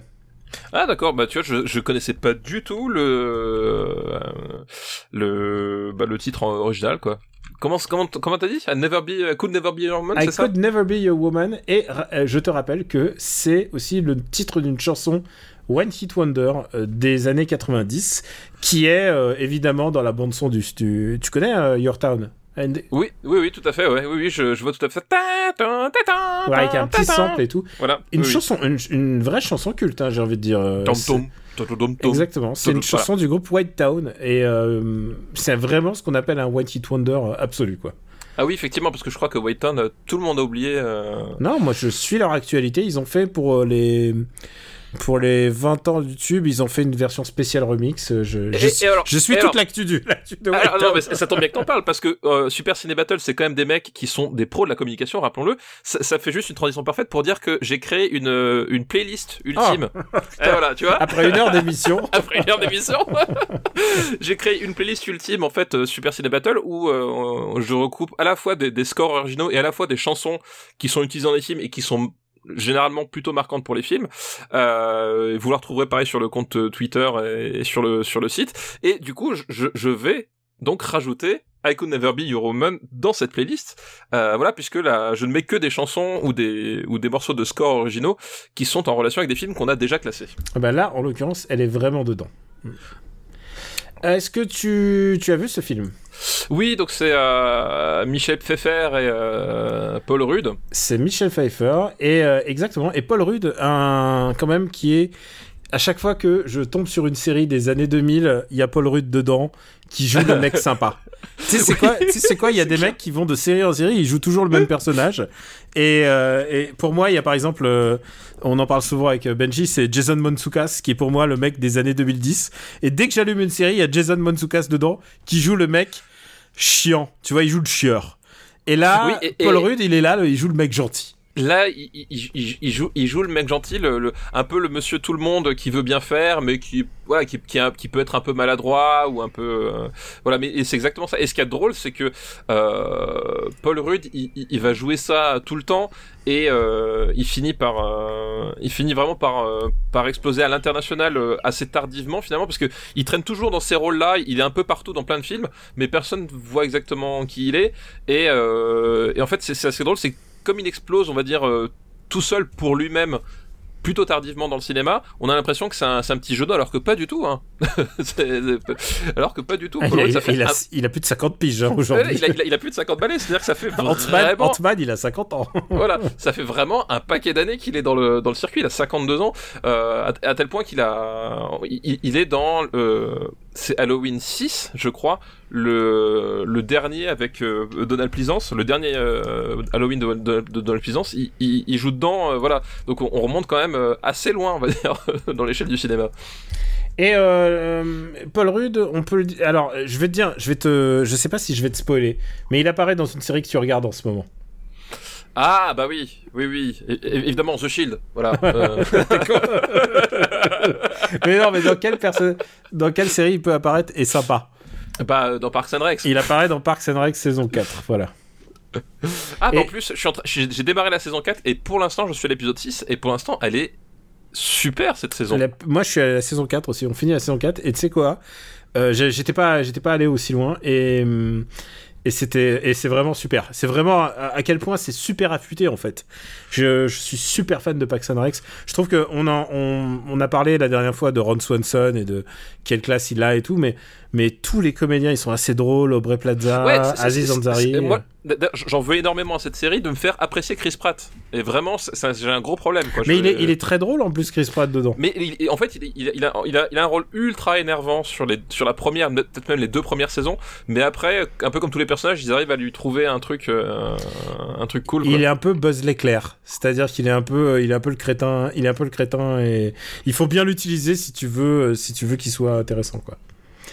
Euh, et Paul Rudd, en fait, euh, on le connaît aussi parce que il a quand même, euh, il a quand même joué dans un, enfin, tout le monde connaît Ant-Man maintenant, mais il a joué un rôle important quand même dans Clueless.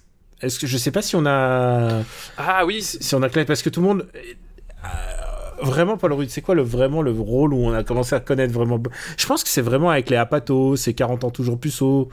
Oui, bah complètement, oui, oui c'est. Où il est, où il est un connard, comme on a, comme on l'a bien, qu'on a bien répété. Comme on l'a bien dit la dernière fois, effectivement. Il est euh, dans, dans un octobre. Il est dans Corman. Euh, euh, oui, oui, il, il, bah, justement, c'était un peu, c'est pour ça que je parlais d'intentionnel, c'est qu'il a joué beaucoup dans, dans des comédies comme ça, et c'est des, des comédies SNL, hein, parce que c'est des, voilà, c'est des comédies où, où il retrouve Will Ferrell, où il va retrouver, euh, euh, j'allais dire Michael Scott, tu vois, c'est à tel point, je, je, je l'associe, euh, il va retrouver, retrouver Steve Carell, enfin toute cette clique là, et c'est des c'est des genres qui parlent surtout aux Américains plus qu'aux Européens en fait. Euh, tu vois typiquement encore Man, on a je plus on en a parlé, euh, mais c'est une comédie ultra culte aux, aux États-Unis. En France, c'est moins le cas. C'est ça l'est devenu avec le temps, mais au moment où c'est sorti. Euh, euh, Man, c'était, enfin voilà, c'était pas du tout un phénomène comme ça pouvait l'être euh, aux États-Unis. Et donc, il a joué beaucoup dans des films comme ça euh, et dans des comédies romantiques aussi. Et ce qui fait que du coup, euh, en dehors des États-Unis, c'était pas forcément un acteur que voilà qui, parlait aux gens quoi. D'où cette sensation de l'avoir découvert au dernier moment. Et comme il vieillit pas, on a l'impression que c'est un petit genou, ouais, mais un petit, un petit genou de, de 50 berges, quoi. Et la plupart des gens l'ont reconnu parce qu'il jouait, il a joué presque pas une saison entière, mais beaucoup d'épisodes dans Friends. Il ah oui, c'est vrai, exact, exact, il joue aussi dans Friends. Ah, il est vraiment partout. Hein. Dont on parle beaucoup en ce moment dont on parle beaucoup effectivement. j'ai pas vu l'épisode réunion parce que j'ai pas vu l'épisode réunion parce que je parce que c'est pas la peine. Je... Bah je suis pas je suis pas un friend lover donc voilà. Euh, et donc voilà, Paul Rudd, c'est un peu le. Mais par contre, c'est le garçon totem un peu de, ce film, puisque euh, Michelle Pfeiffer va, elle est à la fois productrice, elle est showrunneuse, elle est productrice, elle, euh, elle fait le casting, elle écrit les scénarios d'une série qui est dans ce film-là. Et à un moment, elle repelle Paul Rudd et elle dit Oh, bah, toi, tu vas jouer le rôle principal de ma série, mais elle va aussi coucher avec. Bah oui. Euh, et, et, Michel Pfeiffer, euh, peut-être qu'il surjoue un peu le côté euh, ah je suis en fin de fin de règne et tout ça, mais c'est le propos du film quoi, c'est de dire ah je suis trop vieille pour et, et dire ah non j'ai déjà 40 et quelques passés et je peux pas sortir avec un mec qui a moins de 30 ans et tout. C'est un peu ça le propos du film. Évidemment aux deux tiers du film il va y avoir l'engueulade et vous pouvez. Enfin, ils vont se réconcilier, bon voilà c'est une c'est une rom comme type quoi c'est euh, ah bah c'est c'est by the book ouais c'est by the book euh, et il faut parler quand même de de la de la réalisatrice de ce film qui s'appelle Amy euh, Eckerling dont on a déjà parlé ah oui c'est vrai on avait parlé la, la, dernière fois je crois même en plus est-ce qu'on avait parlé la dernière fois qui, qui est donc l'autrice de Clueless, donc le film. C'est elle qui avait réalisé Clueless déjà à l'époque. Et qu'est-ce qu'on avait parlé? On n'avait pas, on n'avait pas ou c'était pas la dernière fois, mais je, je peux qu'on a parlé ah, tu sais de quand on avait parlé d'elle? Euh, À l'Obama ici bébé. Ah oui, exact. Oui, c'est vrai. C'est pas son, c'est pas son film évoqué, personnel, on va dire. On avait évoqué, c'est vrai, c'était à ce moment-là, ouais, tout à fait. Et, euh, et Amy Curling, et, et voilà, c'est une, je trouve, une film en dents mais là, on a vraiment un film autobiographique, quoi. C'est l'histoire de sa life, c'est l'histoire de. Ah, je suis... Littéralement, dans le film, il y a une parodie de Clueless, en fait. Le, le, le sitcom dans lequel, tout à fait, dans lequel joue Paul Rudd, mais en fait, c'est un Clueless, euh, c'est une autre version de Clueless. Je trouve que c'est le métafilm est plus intéressant que le film.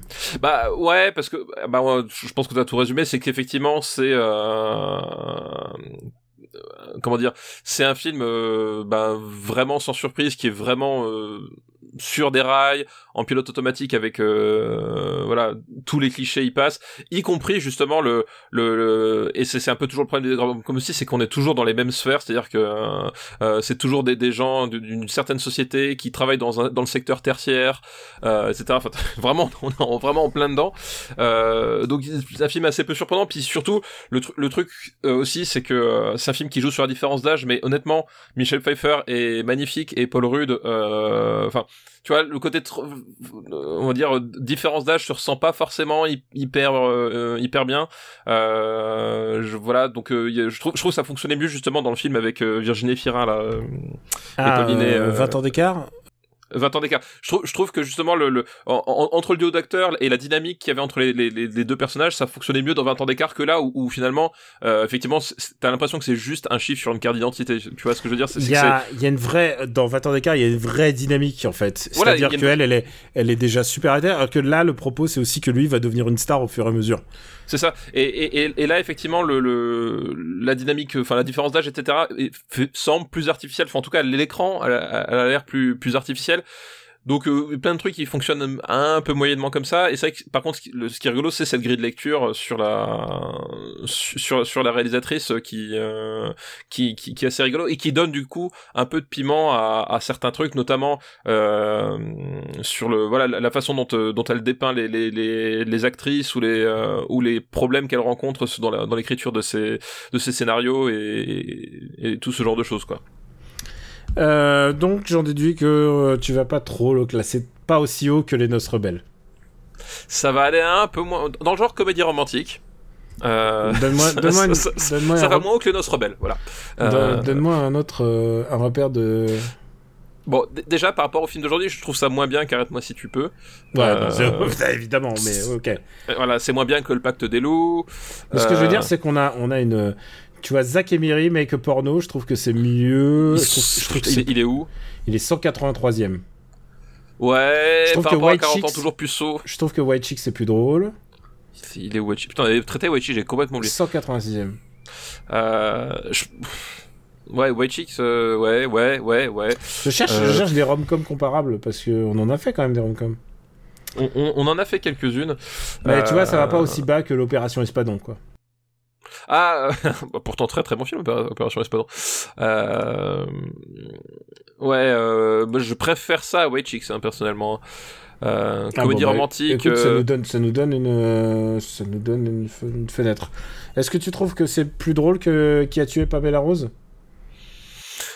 Euh, Je pense que Qui a tué Pamela Rose a quand même un potentiel. Euh, c'est un film quand même plus plus marquant en fait. Donc je le mettrai en dessous.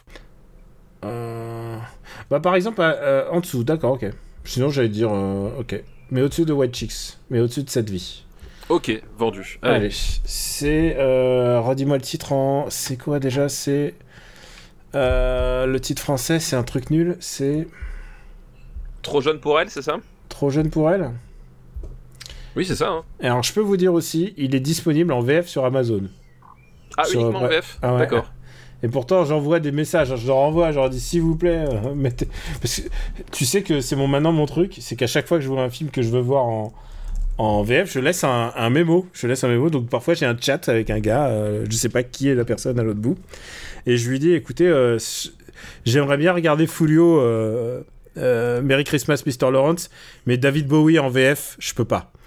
Est-ce que vous pourriez pas, pourriez pas faire un effort pour retrouver la bande quoi? Je sais pas pour comment. C'est une. Je pense que c'est une histoire de base de données quoi. En fait, ils les ont reçus en base de données. Ça a juste pas été traité. Euh, bah, euh, non mais je, pense qu'il y a une partie du catalogue qui qu'ils achètent. Enfin. Euh, en lot? En, lot, voilà, c'est du fond de catalogue en fait, et c'est pas du tout un, qualitatif parce que Furio c'est un film euh, fabuleux, mais je pense que du point de vue, euh, du point de vue d'Amazon, c'est traité comme du fond de catalogue en fait. Donc il, rachète le truc, il, il, voit pas la, je pense qu'il s'intéresse même pas à quelle version, euh, voilà, la, VOVF, voilà. Et du coup, c'est traité comme du fond de catalogue, et je pense que c'est pour ça que du coup tu te retrouves avec des, c'est pareil, ils ont ils ont reçu pas mal de, de films coréens euh, super ces derniers temps, notamment The Strangers, les films comme ça, et certains sont que en VF only. Euh, bon, voilà, je, parce que je pense que du coup, ils, ils, les prennent pour le fond de catalogue et voilà, mais c'est c'est pas ça qui va attirer euh, le grand public et c'est pas ça qui va qui, qui, qui vont mettre en avant quoi. Donc euh, je, et je pense que ça, ça le fond du problème, c'est que il y a la gestion éditoriale, elle est à deux vitesses quoi. Alors juste pour vous préciser, Folio, donc Merry Christmas Mr. Lawrence, est 18ème entre Mon voisin Totoro et The Fly. Voilà, exactement. c'est genre, oui, c'est un bon film. Ça mériterait d'être vu en C'est un VO. bon film, c'est ça. Ça mériterait d'être vu. euh, et bon, en plus, c'est Bowie, quoi. Euh, et puis en plus, t'as pas envie de voir tous ces généraux, euh, ces généraux japonais, ces militaires japonais en, en VF. Même si, bon, c'est pas contre. J'ai rien contre les comédiens de doublage, hein, encore une fois. hein, c'est. Voilà. Alors, on continue cette liste de chick flicks. Alors, je tiens à rassurer notre public il n'y a pas de film avec Ophélie Winter dedans. Pas cette fois. Pas cette fois. Le deuxième film de cette liste, c'est un film qui nous a été un peu demandé quand même. C'est Ghost World. Ah bah oui, ah bah oui. Ghost World, effectivement. euh, donc c'est c'est Tora Beach, euh, Steve Bus- Buscemi et C'est euh, Tora Birch, c'est Buscemi et, et Scarlett Johansson. Et- et Scarlett Johansson. Bah ah, c'est- tu vois, c'est la seule dont je me souvenais plus. Mais oui, Je, Scarlett je comprends, Johansson, je comprends pas. Et alors que, en plus, c'est ça le propos en fait aussi. C'est que Tora Birch est moins mémorable que Scarlett Johansson. C'est ce qui, Bah, est- oui. c'est ce dont le film un, peu, un moment va parler quoi. à parler et, et- et elle a une carrière bah en, voilà qui- elle a- en tout cas elle est, elle est moins sous les euh, sous les comment s'appelle sous les euh, sous les projecteurs que que Scarlett Johansson quand même Euh, mais elle m'avait particulièrement marqué Tora Beach bah justement pour euh, pour ce film là entre autres quoi C'est, on peut dire que c'est un film culte et culte dans le sens propre du terme, c'est-à-dire que c'est idolâtré par une, une minorité de gens, mais ultra actifs. Euh, pourquoi? Parce que c'est l'adaptation d'une bande dessinée tout aussi culte qui s'appelle Ghost World de euh, Daniel Close. Et si vous n'avez pas vu, et ça euh, tombe bien hein, qu'ils aient le même nom tu vois comme quoi le hasard fait bien les choses Et d'ailleurs, euh, Daniel Close a participé à l'adaptation euh, du, du script, mais euh, avec euh, le réalisateur de ce film qui s'appelle euh, Terry euh, Zwigoff. Terry Zwigoff, pas un réalisateur très prolifique, euh, qui est plutôt connu pour ses documentaires. Il a fait des documentaires sur Crumb, donc le, le dessinateur Robert Crumb. Et euh, c'est normal qu'il soit un peu dans cette clique avec euh, Close, Robert Crumb. Et, euh, et c'est l'histoire de deux adolescentes qui, euh, qui sont un peu asociales. c'est ça Voilà. Euh, va- vaguement asocial. Euh, effectivement, c'est ces deux filles qui euh, qui se sont trouvées parce que elles ont énormément d'affinités, mais elles ont assez peu d'affinités avec les autres adolescents que globalement elles jugent immatures et, et passablement idiots. Ça me rappelle quelqu'un à la maison, mais j'ai du mal à trouver qui. Oui, oui, je pense que. Est-ce qu'elle est l'a vu? Est-ce qu'elle a vu Ghost World Non, elle a pas vu Ghost World. Parce que je savais que, que t'as eu Ghost World, je me doutais, mais, euh, mais honnêtement, Euh, mais il faut, faudrait que je lui montre, ouais, parce que je pense qu'elle va s'y retrouver complètement, oui. elle va. Mais ça va être son film culte dans, dans pas longtemps. Et d'ailleurs, ça me rappelle que je t'ai fait, voir- je t'ai fait mon, je t'ai envoyé un DVD pour que tu le vois avec ta Je l'ai vu. Ah, t'as vu oh, Bon, bah écoute, cool, on va peut-être Eh un ben, jour en parler. On va peut-être en parler. Et, euh, et donc Ghost World, euh, Ghost World, donc c'est euh, bah, leur pérégrination, mais en même temps, c'est leur dernière année de lycée, si je me souviens. C'est ça, voilà, exactement. Et, euh, Et, euh, et- elle- en fait, elles décident d'emménager euh, ensemble. Euh, parce que voilà, elles- en aura le cul de, euh, elles en aura le cul des autres. Et elles décident en fait de, bah, de, de construire leur univers euh, à eux ensemble, à l'écart de tout du monde, quoi. Et au fur et à mesure, bah, tu vois que bah, c'est aussi des adolescentes et que leur avenir va un peu se diverger. C'est-à-dire qu'il y a un-. C'est-à-dire que clairement, il y en a une qui a plus de succès avec la jante masculine et l'autre, elle est toujours en rejet de ça. Elle veut pas en entendre toujours, mais c'est-à-dire elle est plutôt euh, en voilà, c'est c'est quand même une position euh, une position elle elle se conforte dans leur position asociale. Exactement. Bah, c'est-à-dire qu'effectivement, elles, elles vont, enfin, euh, elles- vont grandir. Elles arrivent à la fin d'un cycle, puisque on est, c'est la fin du lycée, c'est le, entre guillemets, censé être le passage vers la, vers l'âge adulte. Voilà. Il y a le, il y a les diplômes en vue, il y a, il y a les aspirations, et c'est vrai que elles vont voir finalement que, euh, au-delà de ce qui les réunit, c'est peut-être aussi le moment où ce qui nous divise peut, euh, potentiellement prendre le pas sur le, reste aussi. C'est euh, il y, a, il y a beaucoup de ça. Et alors, écoutez, si vous l'avez pas vu, faites-vous plaisir. C'est vraiment un très très très très bon film. C'est pas c'est pas c'est vraiment on, on dit pas ça à la légère. Je- Enfin, je sais pas ce que t'en penses, mais moi j'adore Ghost World. Ouais, non, Ghost, euh, Ghost World c'est vraiment un, un, un super film et euh, parce que bah voilà, on, on parle justement de, on parle de de, euh, de personnages à la marge et, euh, et et là ça concerne évi- évidemment les, les deux héroïnes, mais il y a aussi un autre personnage, euh, celui de Steve Buscemi qui va qui va débarquer. Euh, Il a une tête de marginal déjà. là. alors déjà, effectivement Steve Buscemi en termes effectivement de, de marginal, il a quand même une tête, une tête qui de tête d'emploi, mais on, et, mais ça en parle vraiment de façon, euh, de façon très honnête, c'est-à-dire que euh, il y a ce ce côté de de, de euh, où les où les où ces filles là on, on, on montre qu'elles ont de l'esprit qu'elles ont de la qu'elles ont le, la- qu'elles sont loin d'être idiotes. C'est juste qu'elles sont anticonformistes euh, parce que c'est leur façon façon d'être. Et euh, le, on et c'est- pas un film euh, clin d'œil en fait. C'est-à-dire que c'est pas euh, c'est pas un film qui va multiplier euh, des, les, les clins d'œil des choses comme ça. C'est vraiment on s'attache à construire ce- cet univers et à montrer comment est-ce que euh, bah, qu'est-ce que ça fait concrètement euh, qu'est-ce que ça représente pour elle? Qu'est-ce que qu'est-ce que ça fait concrètement de d'être à la marge par choix ou par contrainte parce que globalement tu comprends aussi que euh, typiquement le personnage de Tora Beach euh, elle est à la marge parce que c'est son état d'esprit mais, mais qu'aussi en fait elle est elle, est rejetée parce que euh, parce que c'est une, fille qui qui est un peu particulière c'est une fille qui est pas dans les canons de beauté attendus etc tu comprends aussi tout tout, tout ce rapport là à un moment donné et comment ça se confronte finalement avec, une réalité qui qu'on n'aimerait pas mais qui est là que on a beau faire ce qu'on veut il y a un monde extérieur autour de nous comment est-ce que comment est-ce qu'on comment est-ce qu'on doit euh, Interagir avec. quoi. compen- interagir avec quoi tout simplement Euh, c'est un film. euh, un- Je pense que c'est une des meilleures adaptations de BD au, au cinéma. Parce que, évidemment, les gens pensent à. Nous, de. Tu vois, quand on ferme les yeux, on pense tout de suite à Spider-Verse ou à. Ou, ou même. ou- Mais tu vois, genre, c'est tellement au-dessus de ce que fait euh, Marvel, en fait. C'est tellement. Enfin, le matériel, le matériel de base est très intéressant, déjà, déjà de base. Mais en plus, il est transfiguré par les actrices. Les actrices sont extraordinaires. Ce que fait Tora Birch et ce que fait Scarlett Johansson, quand tu les vois là, tu te dis, il n'y a, pas- y a pas un doute. Il n'y a pas un doute sur le fait que ça va être des stars et qu'elles sont des grandes actrices. Et en plus, quand elles sont, euh, bah, il y a en plus, comme tu l'as dit, euh, Steve Buscemi qui est toujours dans les bons coups. Euh, non, c'est vraiment un film, j'adore ce film.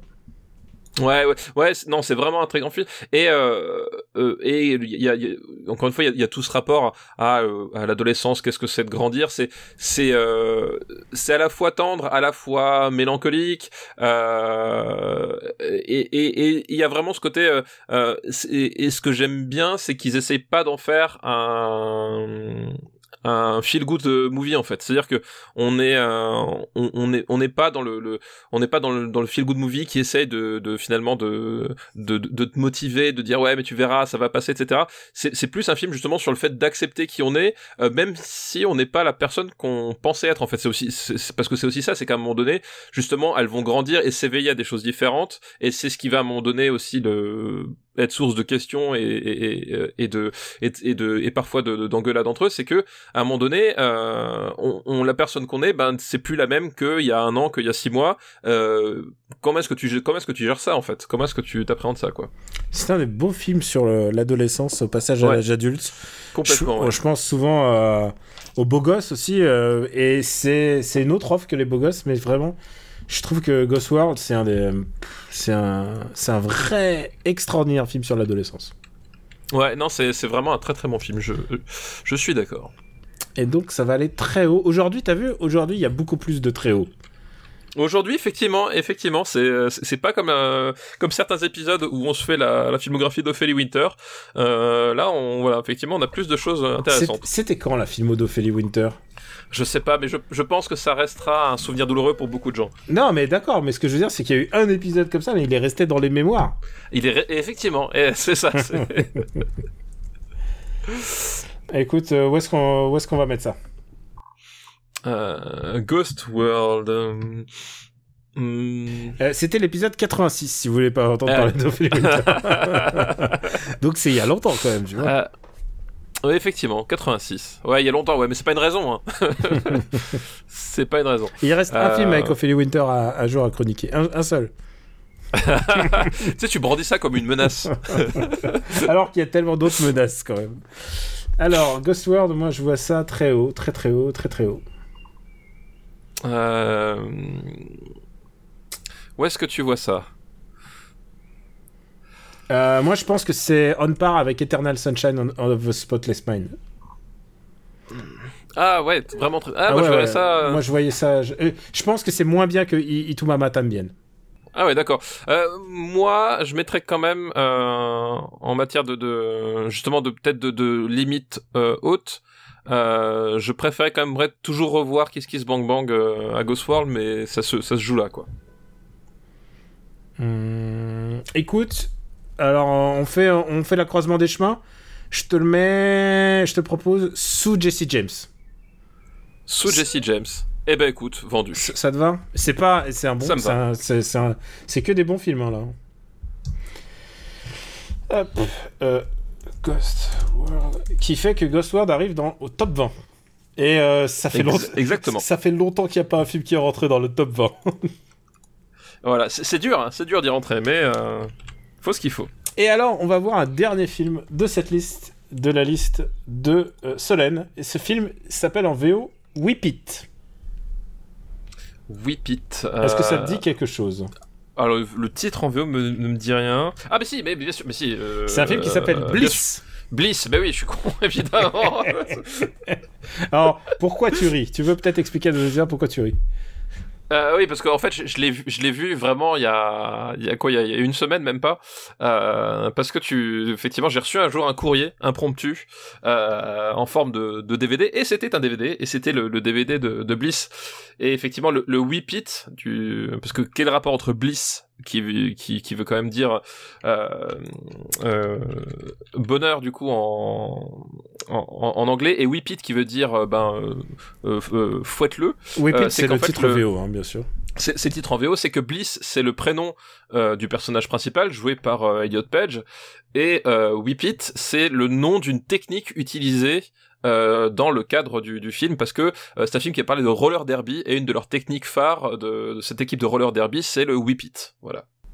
Et euh, voilà, c'est exactement ça. Tu- il est encore plus frais dans ta mémoire que dans la mienne. Et, et donc, c'est le premier film de Drew Barrymore. C'est le premier film de Drew Barrymore qui joue aussi dedans, d'ailleurs. Ouais, mais petit Euh, rôle, hein, pas, pas gros. Voilà, ouais, elle, Elle- joue un petit rôle et, euh, et elle joue un, un rôle qui euh, personnellement moi me, me fait extrêmement rire. Euh, Drew Barrymore dans dans, dans Whip It parce que voilà le, le pitch de base euh, donc c'est le personnage d'Eliot Page qui s'appelle euh, qui s'appelle Bliss qui est une euh, comment s'appelle une jeune fille euh, une jeune fille de d'une petite ville du Texas mais quand je dis petite ville du Texas c'est enfin c'est vraiment une ville euh, C'est c'est Bidonland. Voilà, une ville complètement anonyme euh, sans, sans aucun intérêt, qui participe à des concours de beauté parce que sa mère, en fait, est une ancienne aspirante de, de reine de beauté. Euh, et globalement, c'est pas vraiment son truc, mais bon, il n'y a pas grand chose d'autre à faire. Et qui Elle, en fait, fait, elle un- fait ça pour faire plaisir à sa mère. elle fait ça pour faire plaisir à sa mère. Elle travaille à, à mi-temps dans un dans un diner pour euh, bah, pour se payer ses, ses, ses choses. Et en fait, elle- un jour, elle découvre par hasard le roller derby. Donc le roller derby qui est u- qui est une véritable discipline sportive, hein, figurez-vous. Euh, J'ai compris enfin les règles du roller derby. C'est-à-dire que pour C'est moi pas, jusqu'à c'est présent, pas c'était évident. hein. non, c'est pas évident. C'est-à-dire que pour moi là-bas, c'était juste des meufs en, en roller qui se foutaient des pains dans la gueule. Et en fait, c'est un peu plus subtil que ça. Non, non, il y, a- il y a une histoire de démarrage, il y a une histoire de. il faut Voilà. que tu- voilà, c'est- En, en gros, les- les- pour expliquer vite fait du du roller derby, c'est qu'il y a deux équipes qui s'affrontent avec un bloc de défenseurs qui sont à l'avant et un bloc d'attaquantes qui sont à l'arrière. Et en fait, l'intérêt des attaquantes, c'est de, euh, elles partent euh, derrière les défenseurs et elles doivent traverser le bloc de défenseurs et faire un tour complet pour marquer un point. Enfin, un point par adversaire, dépassé. Et donc, le but de celles qui sont à l'avant, donc des défenseuses, c'est d'empêcher ben, celles qui de l'attaquant de derrière de passer. Voilà, tout simplement. Et d'où le fait qu'il y a des points dans la gueule de temps en temps parce que ben t'es en roller, t'es lancé à pleine vitesse sur une piste, euh, une piste euh, ovale, ben forcément ça peut y avoir des petits bobos quoi. Et, euh, et elle va rentrer dans un groupe de. Dans un groupe de rollers et, euh, et j'ai oublié le nom de ce groupe mais euh, ils, ont, ils ont un groupe c'est quoi leur nom? Ils ont des noms ultra provoques Oui, oui, parce que elle, elle s'appelle les, euh, alors les, les, les Earl Scots, donc en, en français c'est les scouts euh, les scouts gerbantes. Voilà. Les scouts, voilà. Et, et justement, ah oui, ah oui, c'était ça mon point de départ parce que je me suis perdu. Je parlais du personnage de Drew Barrymore euh, qui s'appelle Trashley Simpson. Voilà, Trashley Simpson. Et pourquoi pourquoi son personnage est génial? Parce qu'en fait c'est une meuf. Les les cinq premières fois où tu la vois dans le film, à chaque fois, elle a, elle a soit l'arcade pété, soit le nez pété, soit une civière. Enfin, elle- elle- dès qu'elle dès qu'elle déboule dans le cadre, elle, elle est, elle est complètement défoncée et, et elle est contente. Et c'est ça qui est génial, c'est que son personnage en fait c'est une meuf qui passe tout le film à se bastonner et à, avoir le, nez enflé, les trucs. Et, elle, est, contente de se bastonner avec les gens. Et son personnage apparaît très peu, mais il me fait hurler de rire à chaque fois. Et ce qui est cool, c'est que euh, bah y a toutes ces toutes ces nanas ont, toute une histoire, elles ont tout un caractère très différent. Et évidemment, euh, le, le personnage principal, c'est Elliot Page, mais euh, mais tous les autres, il y a Zoé Bell. Euh, oui, non mais le, a- casting il est ouf. il y a, casting il y a. Kristen Wiig, il y a Kristen Wiig, il y a Il y a Juliette Lewis. il y a Juliette Lewis qui joue même pas le premier rôle. Enfin, Juliette Lewis, elle est là vraiment. Et, et ils ont toutes des, ils ont toutes des pseudos hi- hilarants. Il y en a une qui s'appelle Ro- Rosa Sparks, qui est assez Voilà. et et d'ailleurs, d'ailleurs justement, on parle, on parle des, des, des, des, pseudos euh, hilarants, c'est-à-dire que euh, Juliette Lewis, son, préso- son pseudo c'est Iron Maiden. Euh, non, Iron voilà. Maven, Maven. voilà, voilà. Donc Trashley Simpson. Et en fait, le, le- le- je me suis dit, mais Bliss, euh, en fait, Bliss, son, son, son, son pseudo, euh, c'est Babe, Ruthless en, en VO. Mais je me suis dit, pourquoi est-ce qu'elle s'est pas appelée Blitzkrieg Franchement, Oh. franchement, franchement, quitte à faire des, des pseudos guerriers et tu t'appelles Bliss, mais tu t'appelles Blitzkrieg, c'est ça ton pseudo de guerrier, excuse-moi. et euh, et il y a un truc que je trouve super avec ce film, c'est que c'est un film réjouissant, quoi. C'est un film, tu Oui, prends, oui, tu prends plaisir à le voir. C'est vraiment un film ultra plaisant. Tu t'es content. C'est-à-dire, évidemment, il y a une partie du film où tu te dis bon, ok, c'est cousu de fil blanc ce qui va se passer, euh, le- les enjeux, puisque en fait, euh, les enjeux c'est Elliot Page et sa relation à sa mère. Mais au-delà de ça, bah, tu vois que euh, il va y avoir protestation. On veut pas qu'elle- euh, on veut pas que euh, comment ça, on veut pas que Bliss participe. On, elle, préf- elle préfère que Bliss fasse des des, des trucs de beauté finalement, concours de beauté. des concours de Voilà. beauté à la con. Parce que c'est ça en plus, les concours de beauté ils sont montrés de manière tellement à la con. C'est vraiment, t'as as, l'impression que c'est dé- débile. Et, euh, et voilà, c'est ça les enjeux. Mais au fur et à mesure, d'abord, Bliss va comprendre l'importance du roller derby pour toutes ces personnes. Parce que c'est ça qui est intéressant, c'est qu'elles ont toute une raison d'être là. C'est pas juste pour aimer taper les gens, même si il y en a Même beaucoup- si c'est une bonne raison en soi. même si c'est une bonne raison. Et euh, et c'est et il y a un truc, je trouve je trouve ce film réjouissant vraiment. Je prends plaisir de fou à regarder ce film. C'est- c'est prévisible, mais alors mais alors pour moi je le regarde. Euh, je, je peux pas dire over the top parce qu'over the top ça induit que c'est bête. Et là c'est beaucoup, beaucoup plus intelligent qu'over the top. Non, non, c'est beaucoup plus intelligent qu'Over the Top. Non, effectivement, le, le, le, le problème, c'est qu'effectivement, le film démarre, tu, les personnages te sont présentés, tu sais globalement, en fait, l'arc de chaque personnage. Et euh, honnêtement, il y a zéro, euh, zéro surprise euh, sur, sur, ces- sur ces arcs-là. Euh, l'arc du père, de la mère. euh, Il y a l'arc de, euh, de celle qui a eu un enfant avec un, Voilà. un mec dégueulasse. Et elles, a- ont, elles ont toutes des bonnes raisons d'ailleurs de détester toute leur situation actuelle en fait. Voilà, le, le E- E- Elliot Page aussi, c'est pareil, le- la relation avec euh, avec son amoureux. Enfin, tu sais comment ça va se terminer, tu sais globalement où ça va aller, euh, mais le truc c'est qu'effectivement c'est fait de façon réjouissante. Euh, les euh, ce, ce que j'aime bien, euh, ce que j'aime bien, c'est que Drew Barrymore prend quand même le, temps de faire des vraies séquences de roller derby. Euh, C'est-à-dire que euh, ça aurait pu être juste une toile de fond avec le le reste à côté. C'est que non, là effectivement t'as des vrais longs moments de de, de 10, 15, 20 minutes consacrés aux compétitions de roller derby. Euh, bah du coup filmé comme dans comme dans un, un, film de sport façon foot américain, etc. Voilà, j'aime bien cette approche justement de se dire à un moment donné, ouais, je, je parler du roller derby, donc je veux faire des, des vraies longues séquences. Voilà, euh, et, ça fonctionne plutôt bien. Les personnages sont attachants, donc c'est un film qui est vraiment hyper attachant, euh, pas du tout original, euh, ça- voilà, mais qui est hyper attachant. Mais, mais et- attends, pas du tout original, positif. pas du tout original. Le contexte, euh, le, le, le- tout le cheminement n'est pas original. Mais par contre, le contexte est intéressant. parce que le- contexte est intéressant, on n'en voit, mais- pas- mais on voit pas tous les jours en plus. Mais globalement, c'est- c'est le Rocky du patin à roulette quand même. C'est vrai. C'est globalement le, film des marches, c'est c'est le Rocky du patin à roulette. C'est vraiment ça quoi. Euh, donc euh, Et tu sais que je dirais jamais non à un bon film à la Rocky. Non, mais bien sûr, mais c'est parce que je dis pas que c'est un mauvais film, au contraire, c'est un bon film, Mm. mais c'est juste que voilà, c'est pas un film qui va te non plus te, te, te renverser, et euh, euh, mais par contre, c'est un film dans lequel tu es sûr de passer un, un excellent moment, et un excellent moment euh, pas bête, c'est-à-dire que t'as voilà, t'as c'est cousu de fil blanc, mais il y a vraiment un côté très attachant, profondément attachant au personnage en fait. C'est vraiment, c'est, elles sont bien écrites, euh, c'est, c'est plutôt bien filmé. Euh, honnêtement, voilà, je trouve qu'il y a un certain dynamisme quand même et, dans le. et elles sont toutes euh, et toutes ces les là les, les, les grosses stars du roller derby sont elles ont tout un, un truc qui les rend très uniques à chaque fois. Elles sont pas juste montrées au détour d'un de trois Non, non, c'est plans. ça, ouais, on les développe. Le il y a un personnage qui est joué par Yves, donc qui est une rappeuse. Je sais pas si Ouais. toi t'écoutais pas de rap. C'est, le, personnage de Rosa Sparks. Du coup. Ouais, et elle, elle, elle est hilarante, elle est vraiment, j'adore ce personnage-là. Euh, non, voilà, donc euh, c'est ça que je trouve vraiment bien avec ce film, c'est que c'est une structure classique, mais alors efficacité. Sur moi, je marche à fond les ballons. Je- moi, je serre les poings euh, pour pour la victoire et tout. Non, c'est- vraiment, je, je n'ai que que des bonnes ondes à envoyer à ce film, qui malheureusement, évidemment, euh, c'est pas une surprise pour personne, n'a pas vraiment marché au box-office. N'a pas vraiment marché au box-office. Effectivement. Mais je, Bah pense, oui, oui, je, pense, c'est- je pense que peut-être c'est pas une histoire de timing. Je pense que tu sais quoi Je ne connais pas la situation. J'ai j'ai des euh, j'ai une amie qui fait du roller derby et elle m'en a parlé. C'est comme ça que j'ai compris les règles parce qu'elle elle a pris le temps de m'expliquer et tout ça. mais mais Bliss, je pense, je serais pas étonné. On en a jamais parlé précisément, mais je pense que Bliss Whip It a le potentiel d'être d'un film culte de toute une de toute une génération, en particulier chez les filles. C'est quand je vois ça, je me dis il y a tous les ingrédients pour faire le film culte. Non, effectivement. C'est, et, genre, et, genre, et, et- et le fait qu'il a été injustement un flop, euh, ça, ça n'en fait que le rendre plus, plus, plus brillant, euh, plus brillant encore. Effectivement, ça a tous les atours d'un- film culte en puissance.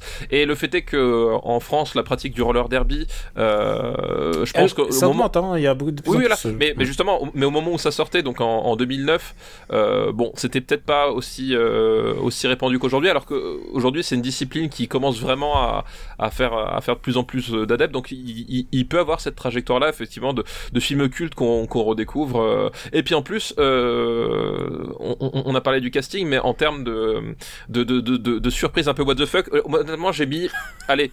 20 minutes à, à- à la reconnaître. Euh, tu parles d'un certain présentateur télé Ouais, parce que je comprenais pas ce que je regardais. Euh, mais Jimmy Fallon.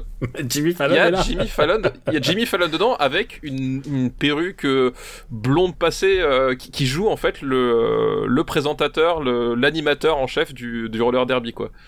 Et oui, c'est vrai que ça fait spécial. Et, il a- et en plus, il le joue comme un connard, quoi. Bah, il, a, il a, alors, il a un rôle, je dirais pas de connard, mais de loser. C'est-à-dire que c'est Mm. c'est le type qui est là, euh, qui est là pour faire le show, mais bon, qui, euh, qui arrête pas de se faire vanner par tout le monde et qui, euh, qui trouve pas forcément sa, sa, sa place avec les autres. Donc, il a, il a un rôle de gros loser, euh, voilà. Mais euh, j'ai mis, ouais, 20 minutes avant de le reconnaître, puis d'un seul coup, ça fait tilt. Je fais putain, c'est Jimmy Fallon, quoi. Et encore une fois, Elliot Page, prestation incroyable. Quand, quand tu le vois ici, tu te dis, euh, bah, c'est c'est une star, quoi. Il y a, il y a aucun Ah oui, doute, sa, sa manière de jouer, Même si- euh, sa manière Même d'incarner si, le même si on lui demande de, de- c'est même si on lui demande de refaire Juno quand même. Euh, Il y, a, il y a quand même de ça aussi un peu en termes Ah, de quand je c'est parlais vrai que- c'est d'originalité. vrai que c'est le poste, c'est le poste judo. c'est que c'est c'est c'est que c'est un peu ça, on lui redemande un peu bah, c'est pas le seul film hein, qui va qui va tomber dans ce travers là Ah, là, il a Mais- déjà, il a déjà joué dans X-Men, il a déjà fait euh, X-Men 3 là. Euh, oui bah de toute façon euh, même euh, comment dire Juno c'est même sorti ap- après X-Men en fait Oui. Mais le, le film qui a qui a vraiment propulsé Elliot Page c'est Juno en fait. Euh, et, et là là pour le coup et même en termes de tu vois en termes de, de traitement de la banlieue de euh, même de photos etc c'est quand même assez proche de de ce qui était fait sur Juno aussi quoi Ouais, c'est vrai.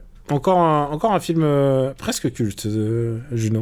Ouais, Mais on je, pense mais- que, je pense que Juno c'est un film euh, culte hein, en tant que tel hein, Mais, qu'on a plutôt mal classé à cause de l'un de nous deux. On va classer Whip It, donc Bliss. On va le marquer Bliss dans la liste.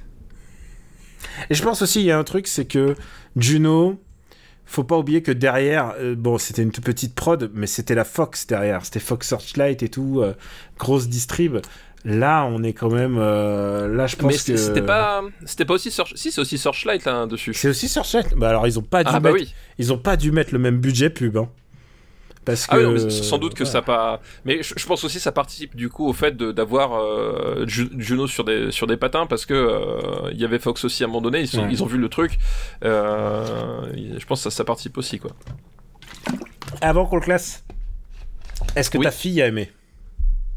Euh, J'ai l'impression qu'elle a bien aimé, ouais. Ouais, Elle est partie, elle est partie dans sa chambre sans rien dire. Elle est revenue en, uni- en uniforme de. C'est ce qu'on appelle une forme d'approbation chez les adolescentes. Voilà. Allez, on va, on va classer euh, Bliss. Moi, Ah, ça. moi je te le dis, je peux. Vas-y, vas-y. Vas-y, vas-y. Non, va non, commence, commence. Non, non, non, vas-y, vas-y, vas-y. Non, moi j'allais dire ça va. C'est tout ce que j'allais dire, mais je j'ai pas encore d'idée. Euh, moi, ça va. euh, Moi, ça va pas trop haut. Enfin, ça va haut, mais pas. Non, mais c'est top 100 quand même. Euh, top 100, on a quoi à la centième place hein Euh, on, a, on a qui à la centième place là Hop. Euh, ah, tu- moi ça va pas top 100. hein. Ah, c'est vrai? Ah, je, tu vois, je regarde. je préfère Kamikaze Girl. Ah, ok. Bon, écoute, dans ces eaux-là, bon, Tu vois, dans, le, dans, dans la thématique, euh, dans la thématique euh, Ouais, mais adolescente qui se cherche avec euh, des, des Mais coiffures j'irai- pas possibles. j'irai pas. Non, mais par contre, pas au-dessous de Black Moon. Écoute, ça me va au-dessus euh, sous Camille. Ça te va? Euh, Bah, j'allais tu, dire. tu préfères, tu préfères ça au pacte des loups quand même? Oh, je trouve ça. cette phrase. je préfère ça au pack des loups, oui. Euh, Ça veut pas dire que j'aime pas le pack des loups. Tu sais que tu peux pas me prendre. ah, ça, veut, ça veut- ça veut un peu dire que t'aimes pas le pacte des loups, Daniel. Enfin, so- soyons un petit peu honnêtes. Quel connard. Déjà, j'ai censuré toutes tes bannes là dans cet épisode. mais- Euh... Ouais, mais je mettrais, je mettrais, je mettrais ça sous Kamikaze Girl du coup. Euh, alors, ouais, mais ok, d'accord. Et je te fais une fleur hein, parce que je je vois plein d'autres films sur lesquels j'aurais pu le mettre, mais euh, mais tu vois, voilà, je te. Mmh. Ah, je veux qu'il reste au-dessus de Sin City quand même. Ah oui, non, ah, oui, oui, oui, on est d'accord. Et ça- au-dessus de l'auberge Ah, au-dessus, espagnole. au-dessus de- l'auberge espagnole. Voilà, j'ai... ah, ok, Voilà. d'accord. Allez. tu sais comment me parler. tu sais comment me parler. Euh, que, ve- que venga la noche, que venga l'amour. C'est ça. Euh, je sais même plus si c'est ça la chanson, j'ai honte.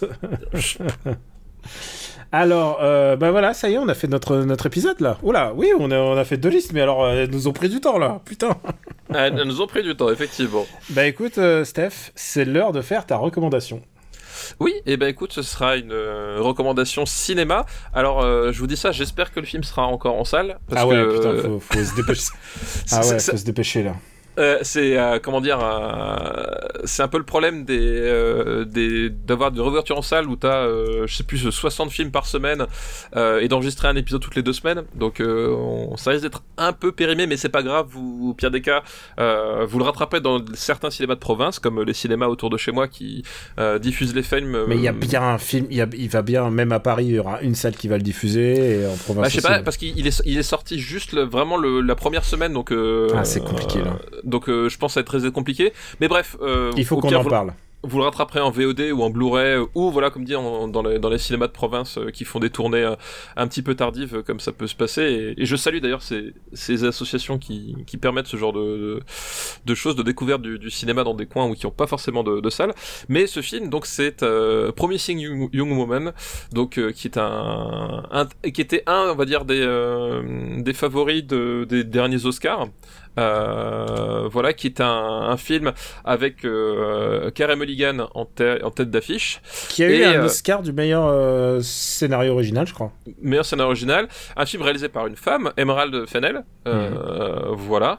Et euh, qu'est-ce que c'est Promising Human? Donc c'est un thriller, comme dirait Michael Jackson, euh, qui est un thriller en fait qui nous qui suit le, pers- le, le personnage de Cassandra, donc joué par Carey Mulligan, euh, qui est une jeune femme, euh, on va dire. euh, un petit peu fe- renfermée sur elle-même aussi, assez euh, Hermétique assez à tout, distante, à tout contact avec les êtres humains.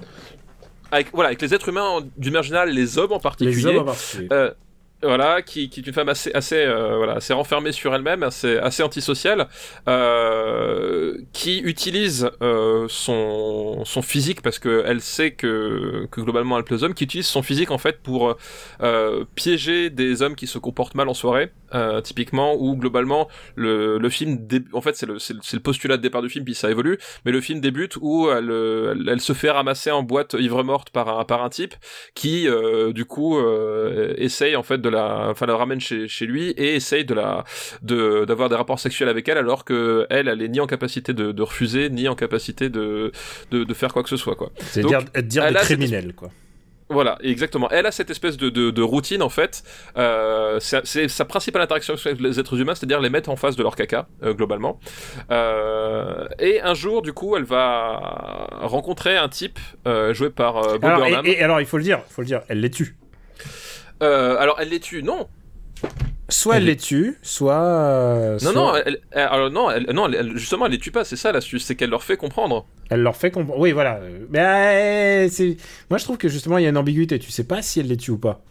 Alors, au début, tu le crois, mais finalement, tu comprends au bout de de, de, de, de plusieurs fois que justement, elle ne fait que euh, elle ne fait que les, les, les, les, les, les- les- leur mettre dans- à leur place. En les fait. mettre dans leur caca, ouais. Et donc un jour, elle va croiser donc euh, le personnage de joué par Bob Burnham, qui est un évidemment Bo- Bob Burnham, euh, très bel homme forcément, euh, qui en fait est un ancien camarade de, de faculté à elle. Et euh, à son contact, en fait, elle va un tout petit peu s'ouvrir, mais surtout, ça va réveiller en fait la, une vieille blessure euh, qui va expliquer son, son comportement et dans laquelle elle va replonger. Et l'idée, c'est qu'elle va se lancer dans une euh, dans une espèce de quête de, de, vengeance un peu particulière parce que et c'est ça qui est, qui est intéressant le twist en fait par rapport à, à ce genre de, de, pitch c'est que euh, c'est pas une vengeance euh, comme on comme on peut l'avoir dans les films de vengeance traditionnels.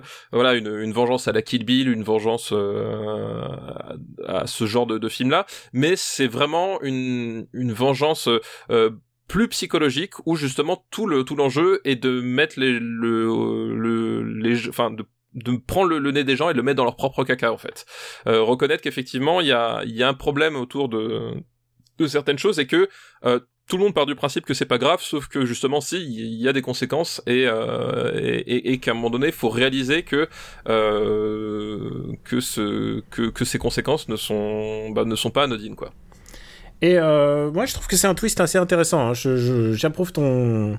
Je, au contraire, je, je suis, j'ai vraiment passé un, un moment intéressant avec ça parce que je trouve que c'est un retournement du twist du du revenge movie en fait. C'est-à-dire que Oui, ouais. euh, moi, j'adore les revenge movies. Euh, on en a parlé de, il y a pas si longtemps de comment il s'appelle Night. merde, comment il s'appelle le revenge movie australien? Euh, Merde. Mad Max. Non, non, non, Night. euh, merde, merde. Nightingale, voilà. On a parlé. il y Ah a oui, pas- Nightingale, oui, oui, exact, tout à fait, oui. oui. On a parlé il y a pas si longtemps de Nightingale. Moi, j'adore les revenge movies. Et euh, celui-là propose un twist intéressant en fait. J'adore l'idée de la revanche et de la vengeance au, au cinéma et comment tu peux la manifester et surtout à quel point tu peux rester euh, toi-même parce que c'est ça qui est intéressant, c'est que euh, Carey Mulligan va aller jusqu'au bout de ce qu'elle aurait le droit de faire, euh, de la légalité, et de, de ce qu'elle peut être en tant qu'être humain. euh, par vengeance, parce qu'en plus elle se venge pas elle-même de quelque chose qui lui est arrivé, mais de quelque chose qui est arrivé à son ami. Et ça, je trouvais ça vraiment intéressant. Et on peut le dire, Carey Mulligan, quelle actrice, quoi. Oui, oui, non, mais elle est, Elle tient Elle le est, film euh, vraiment très très bien. elle, Et- elle est incroyable. Enfin, elle est... Et il y a un truc que j'adore aussi dans ce film, c'est que les mecs sont vraiment dégueulasses, enfin tous les mecs qu'elle qu'elle croise. Et euh, certes, elle va en rencontrer deux, un ou deux qui donnent, euh, qui donnent de l'espoir à, à- au, au genre humain, mais globalement, ils sont tous dégueulasses. Est-ce que ça t'a fait pas bizarre de voir Clancy Brown dans un rôle où il est pas un connard? Oui, oui, alors j'ai halluciné. je- Genre, Out- out t'as of Clancy character. Brown dans ton. Oh, c'est ça. T'as Clancy Brown dans un, dans un personnage que, que t'as que t'as envie, t'as envie de lui faire des câlins? T'as envie de Qu'est-ce que c'est que ça? T'as envie de lui dire Clancy Écoute, il y a une vie après la ligne verte. C'est ça, tu dis Clancy, c'était pas grave, Destroy, euh, Detroit euh, Becomes Human, c'est pas grave, ça arrive à tout le monde. C'est vrai qu'il Regarde- était regarde- là-dedans, putain. Bah oui, regarde, Ryan Reynolds, il, s- il, il, il- il s'en est sorti à- après, euh, après Green Lantern. Toi aussi, Clancy. Non mais oui, ça ça m'a fait très bizarre de voir Clancy Brown dans un, dans un rôle de mec normal en fait. J'étais là, je vais what? Qu'est-ce que qu'est-ce que c'est que ça? Non mais c'est vrai qu'il y y a plein il y a plein de choses en fait. C'est que il y a ce retournement des codes du, du film de, de vengeance. Il y a il y a euh, toute une manipulation autour des codes de la comédie romantique aussi euh, que que je trouve euh, que je trouve très intéressante. Et, Et je trouve et ça assez bien que- réalisé en plus. hein. Et voilà, et surtout, euh, c'est au début, je me, enfin, je, je trouvais, euh, je trouvais une vraie atmosphère à, à la Fincher dans le, dans la façon de composer les plans, dans le, la façon d'utiliser les mouvements, la, la, euh, la, lumière, etc. Il y a, il y a une, une, une, vraie élégance dans la mise en scène euh, et une mise en scène, euh, voilà, signifiante, euh, esthétique. Enfin, il y a vraiment un truc très, très, très, très beau en fait dans le, dans, dans l'utilisation de, de, de l'image et du son aussi.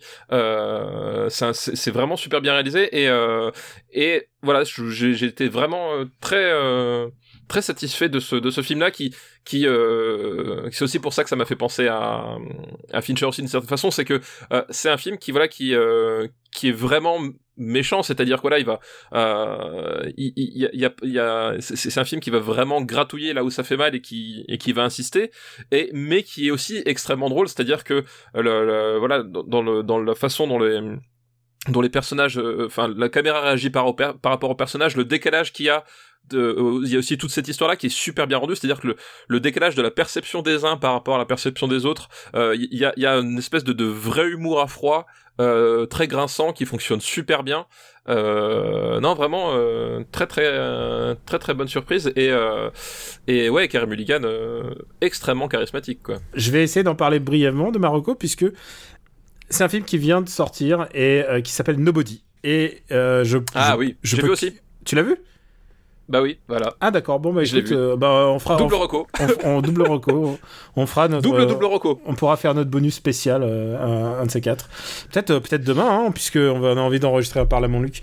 Mais du coup, euh, Bob Underkirk, il est, il est, j'adore regarder Bob Underkirk jouer la comédie en fait. Je crois que il est génial. J'adore ça. Il y a, il y a beaucoup de choses qui me font me sentir bien.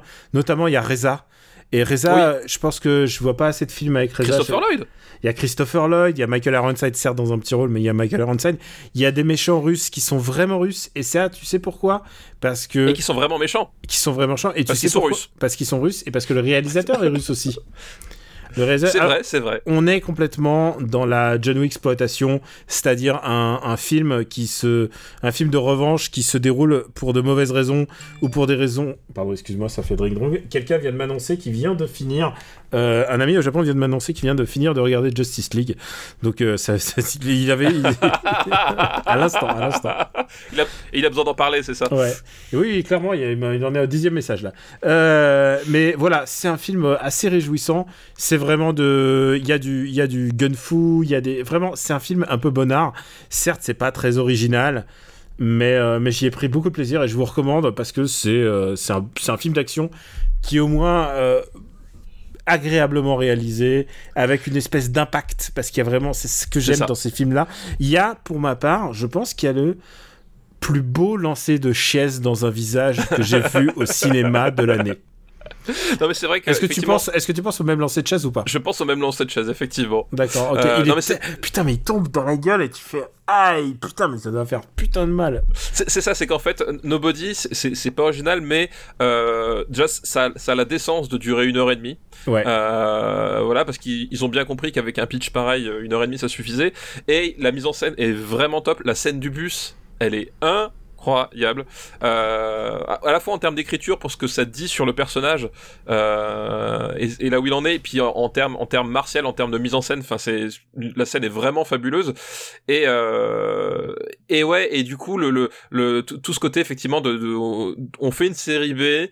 Euh, simple mais vraiment hyper efficace avec bah, à nouveau le, le, le cette envie de, de faire de, de l'action qui fait qui fait mal qui euh, voilà enfin les les coups tu tu tu vois tu, tu, tu, sens que tout a été étudié dans le dans le placement de caméra les mouvements pour que euh, l'impact soit maximal. Il y a quelques très belles idées même de même esthétique de mise en scène. J'aime beaucoup l'utilisation du vinyle à un moment donné dans le film. Euh, je trouve ça je trouve ça assez sublime il y a une très bonne utilisation du fusil de snipe euh, en tant qu'objet oui. en tant qu'objet martial. Voilà. C'est du c'est du c'est du rifle fou. Et, et, donc voilà, il y a vraiment cette, cette, cette idée de l'esthétique en fait, du, du, mouvement, de la chorégraphie, euh, et, et, et, le, et, le, et le respect du truc, c'est-à-dire effectivement, ouais, une heure et demie, ça suffit, c'est emballé, c'est plié. Euh, les personnages sont sont sont, sont présentés en, en quelques minutes, euh, c'est efficace, ça va droit au but, et, euh, et ça te fout la banane. Voilà, moi j'étais super content de voir Christopher Lloyd, il a l'air heureux d'être là. Il a l'air de s'amuser, Il a Christopher l'air de Lloyd. s'amuser, mais comme un fou, quoi. Mais je C'est, suis, euh, en plus, j'étais très content de le voir, et surtout Christopher Lloyd avec une arme dans la main. c'est ça. Non, mais franchement, et, de voir, et, et honnêtement, je veux pas spoiler, mais quand tu vois Christopher Lloyd et, euh, et Reza ensemble dans le champ, tu te dis, j'ai envie de voir un film sur eux. Oui, oui, non, mais il y a, J'ai envie d'un spin-off. C'est bon, je- envoyez-moi Nobody 2. Voilà, Nobodies, euh, Nobodies donc- au pluriel. No- Nobody the Pluriel. Donc c'est euh, non c'est c'est c'est vraiment un bon film pour passer le temps euh, et puis Bob, Bob Odenkirk euh, voilà en en en en, en aucun cas euh, Frustré. en aucun cas un fru- frustré est-ce qu'on peut faire plus parfait? Je suis pas sûr J'ai et puis Reza, putain, j'adore Reza et j'ai ça me fait penser que j'ai pas vu euh, Mine with the Iron Fist 2. J'ai vu que le 1 et euh, et, et- et je t'avoue que j'aime beaucoup le, le premier euh, Mine with the Iron Fist donc euh, je, je suis en manque de Reza donc euh, je pense que je vais, je vais essayer. C'est je, je me fais je me fais tourner les les albums du Wu-Tang mais enfin j'ai un album sur lequel je reviens régulièrement et, et ouais, ça me fait plaisir ça me fait plaisir de réentendre sa voix, c'est ça me parle quoi. Donc euh, voilà, Nobody, euh, allez-y, euh, allez-y. Vous avez vraiment deux chouettes films. Il faut les soutenir parce qu'en plus, c'est pas, c'est pas les gros films quoi. On vous remercie de nous avoir suivis. C'est la fin de l'épisode. Donc Stéphane Boulet, pas, on va pas se représenter aujourd'hui. On dit que euh, on se représente au prochain? Ouais ouais si. les, les, les, gens- les gens savent euh, qui nous sommes et, et où nous trouver Voilà. en Savoie, dans la montagne. dans la montagne Avec un shotgun. Euh, on vous remercie de votre fidélité. Super Ciné Battle est disponible sur le site supercinébattle.fr et sur toutes les applis de podcast. Où la master list est disponible et elle a été remise à jour. Je tiens à, à le préciser. Merci de nous soutenir. Merci de donner aussi sur patreon.com/slash RPU pour avoir parfois nos bonus euh, et parfois les, et surtout souvent les, les épisodes en avance. Et, euh, et puis je crois que c'est tout pour cet épisode. Allez, on va, on emballe, c'est pesé. On a, on a fini l'épisode, on est d'accord? On est d'accord on, On a emballé c'est pesé On a à, eu- à la, à la semaine prochaine enfin non à dans deux semaines Ah, dans deux semaines, mais on a eu quand même des gros gros films hein, quand même. on a eu des gros gros films effectivement On a eu, on a eu, euh, putain, on a eu trois films dans le top 30. C'était pas arrivé depuis très très très longtemps quand même.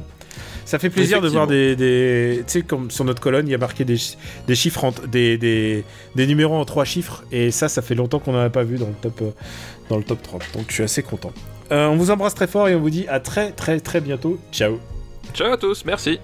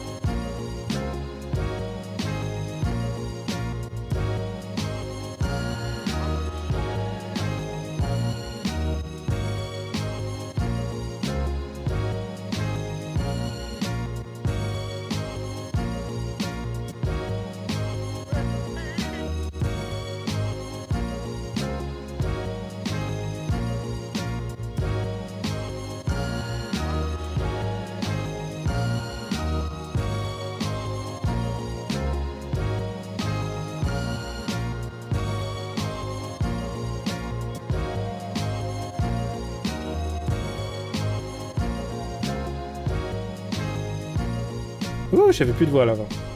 Euh, donc du coup, faut juste qu'on détermine quel film va nous alors, euh, qu'est-ce à- qu'on- fait? C'est quoi le. Parce qu'il faut pas spoiler un truc. euh, Bah, euh, prends les infiltrés, tiens. Ouais, les infiltrés. Alors du coup, Attends, les attends, infiltrés, je, je te- dis la, position des infiltrés.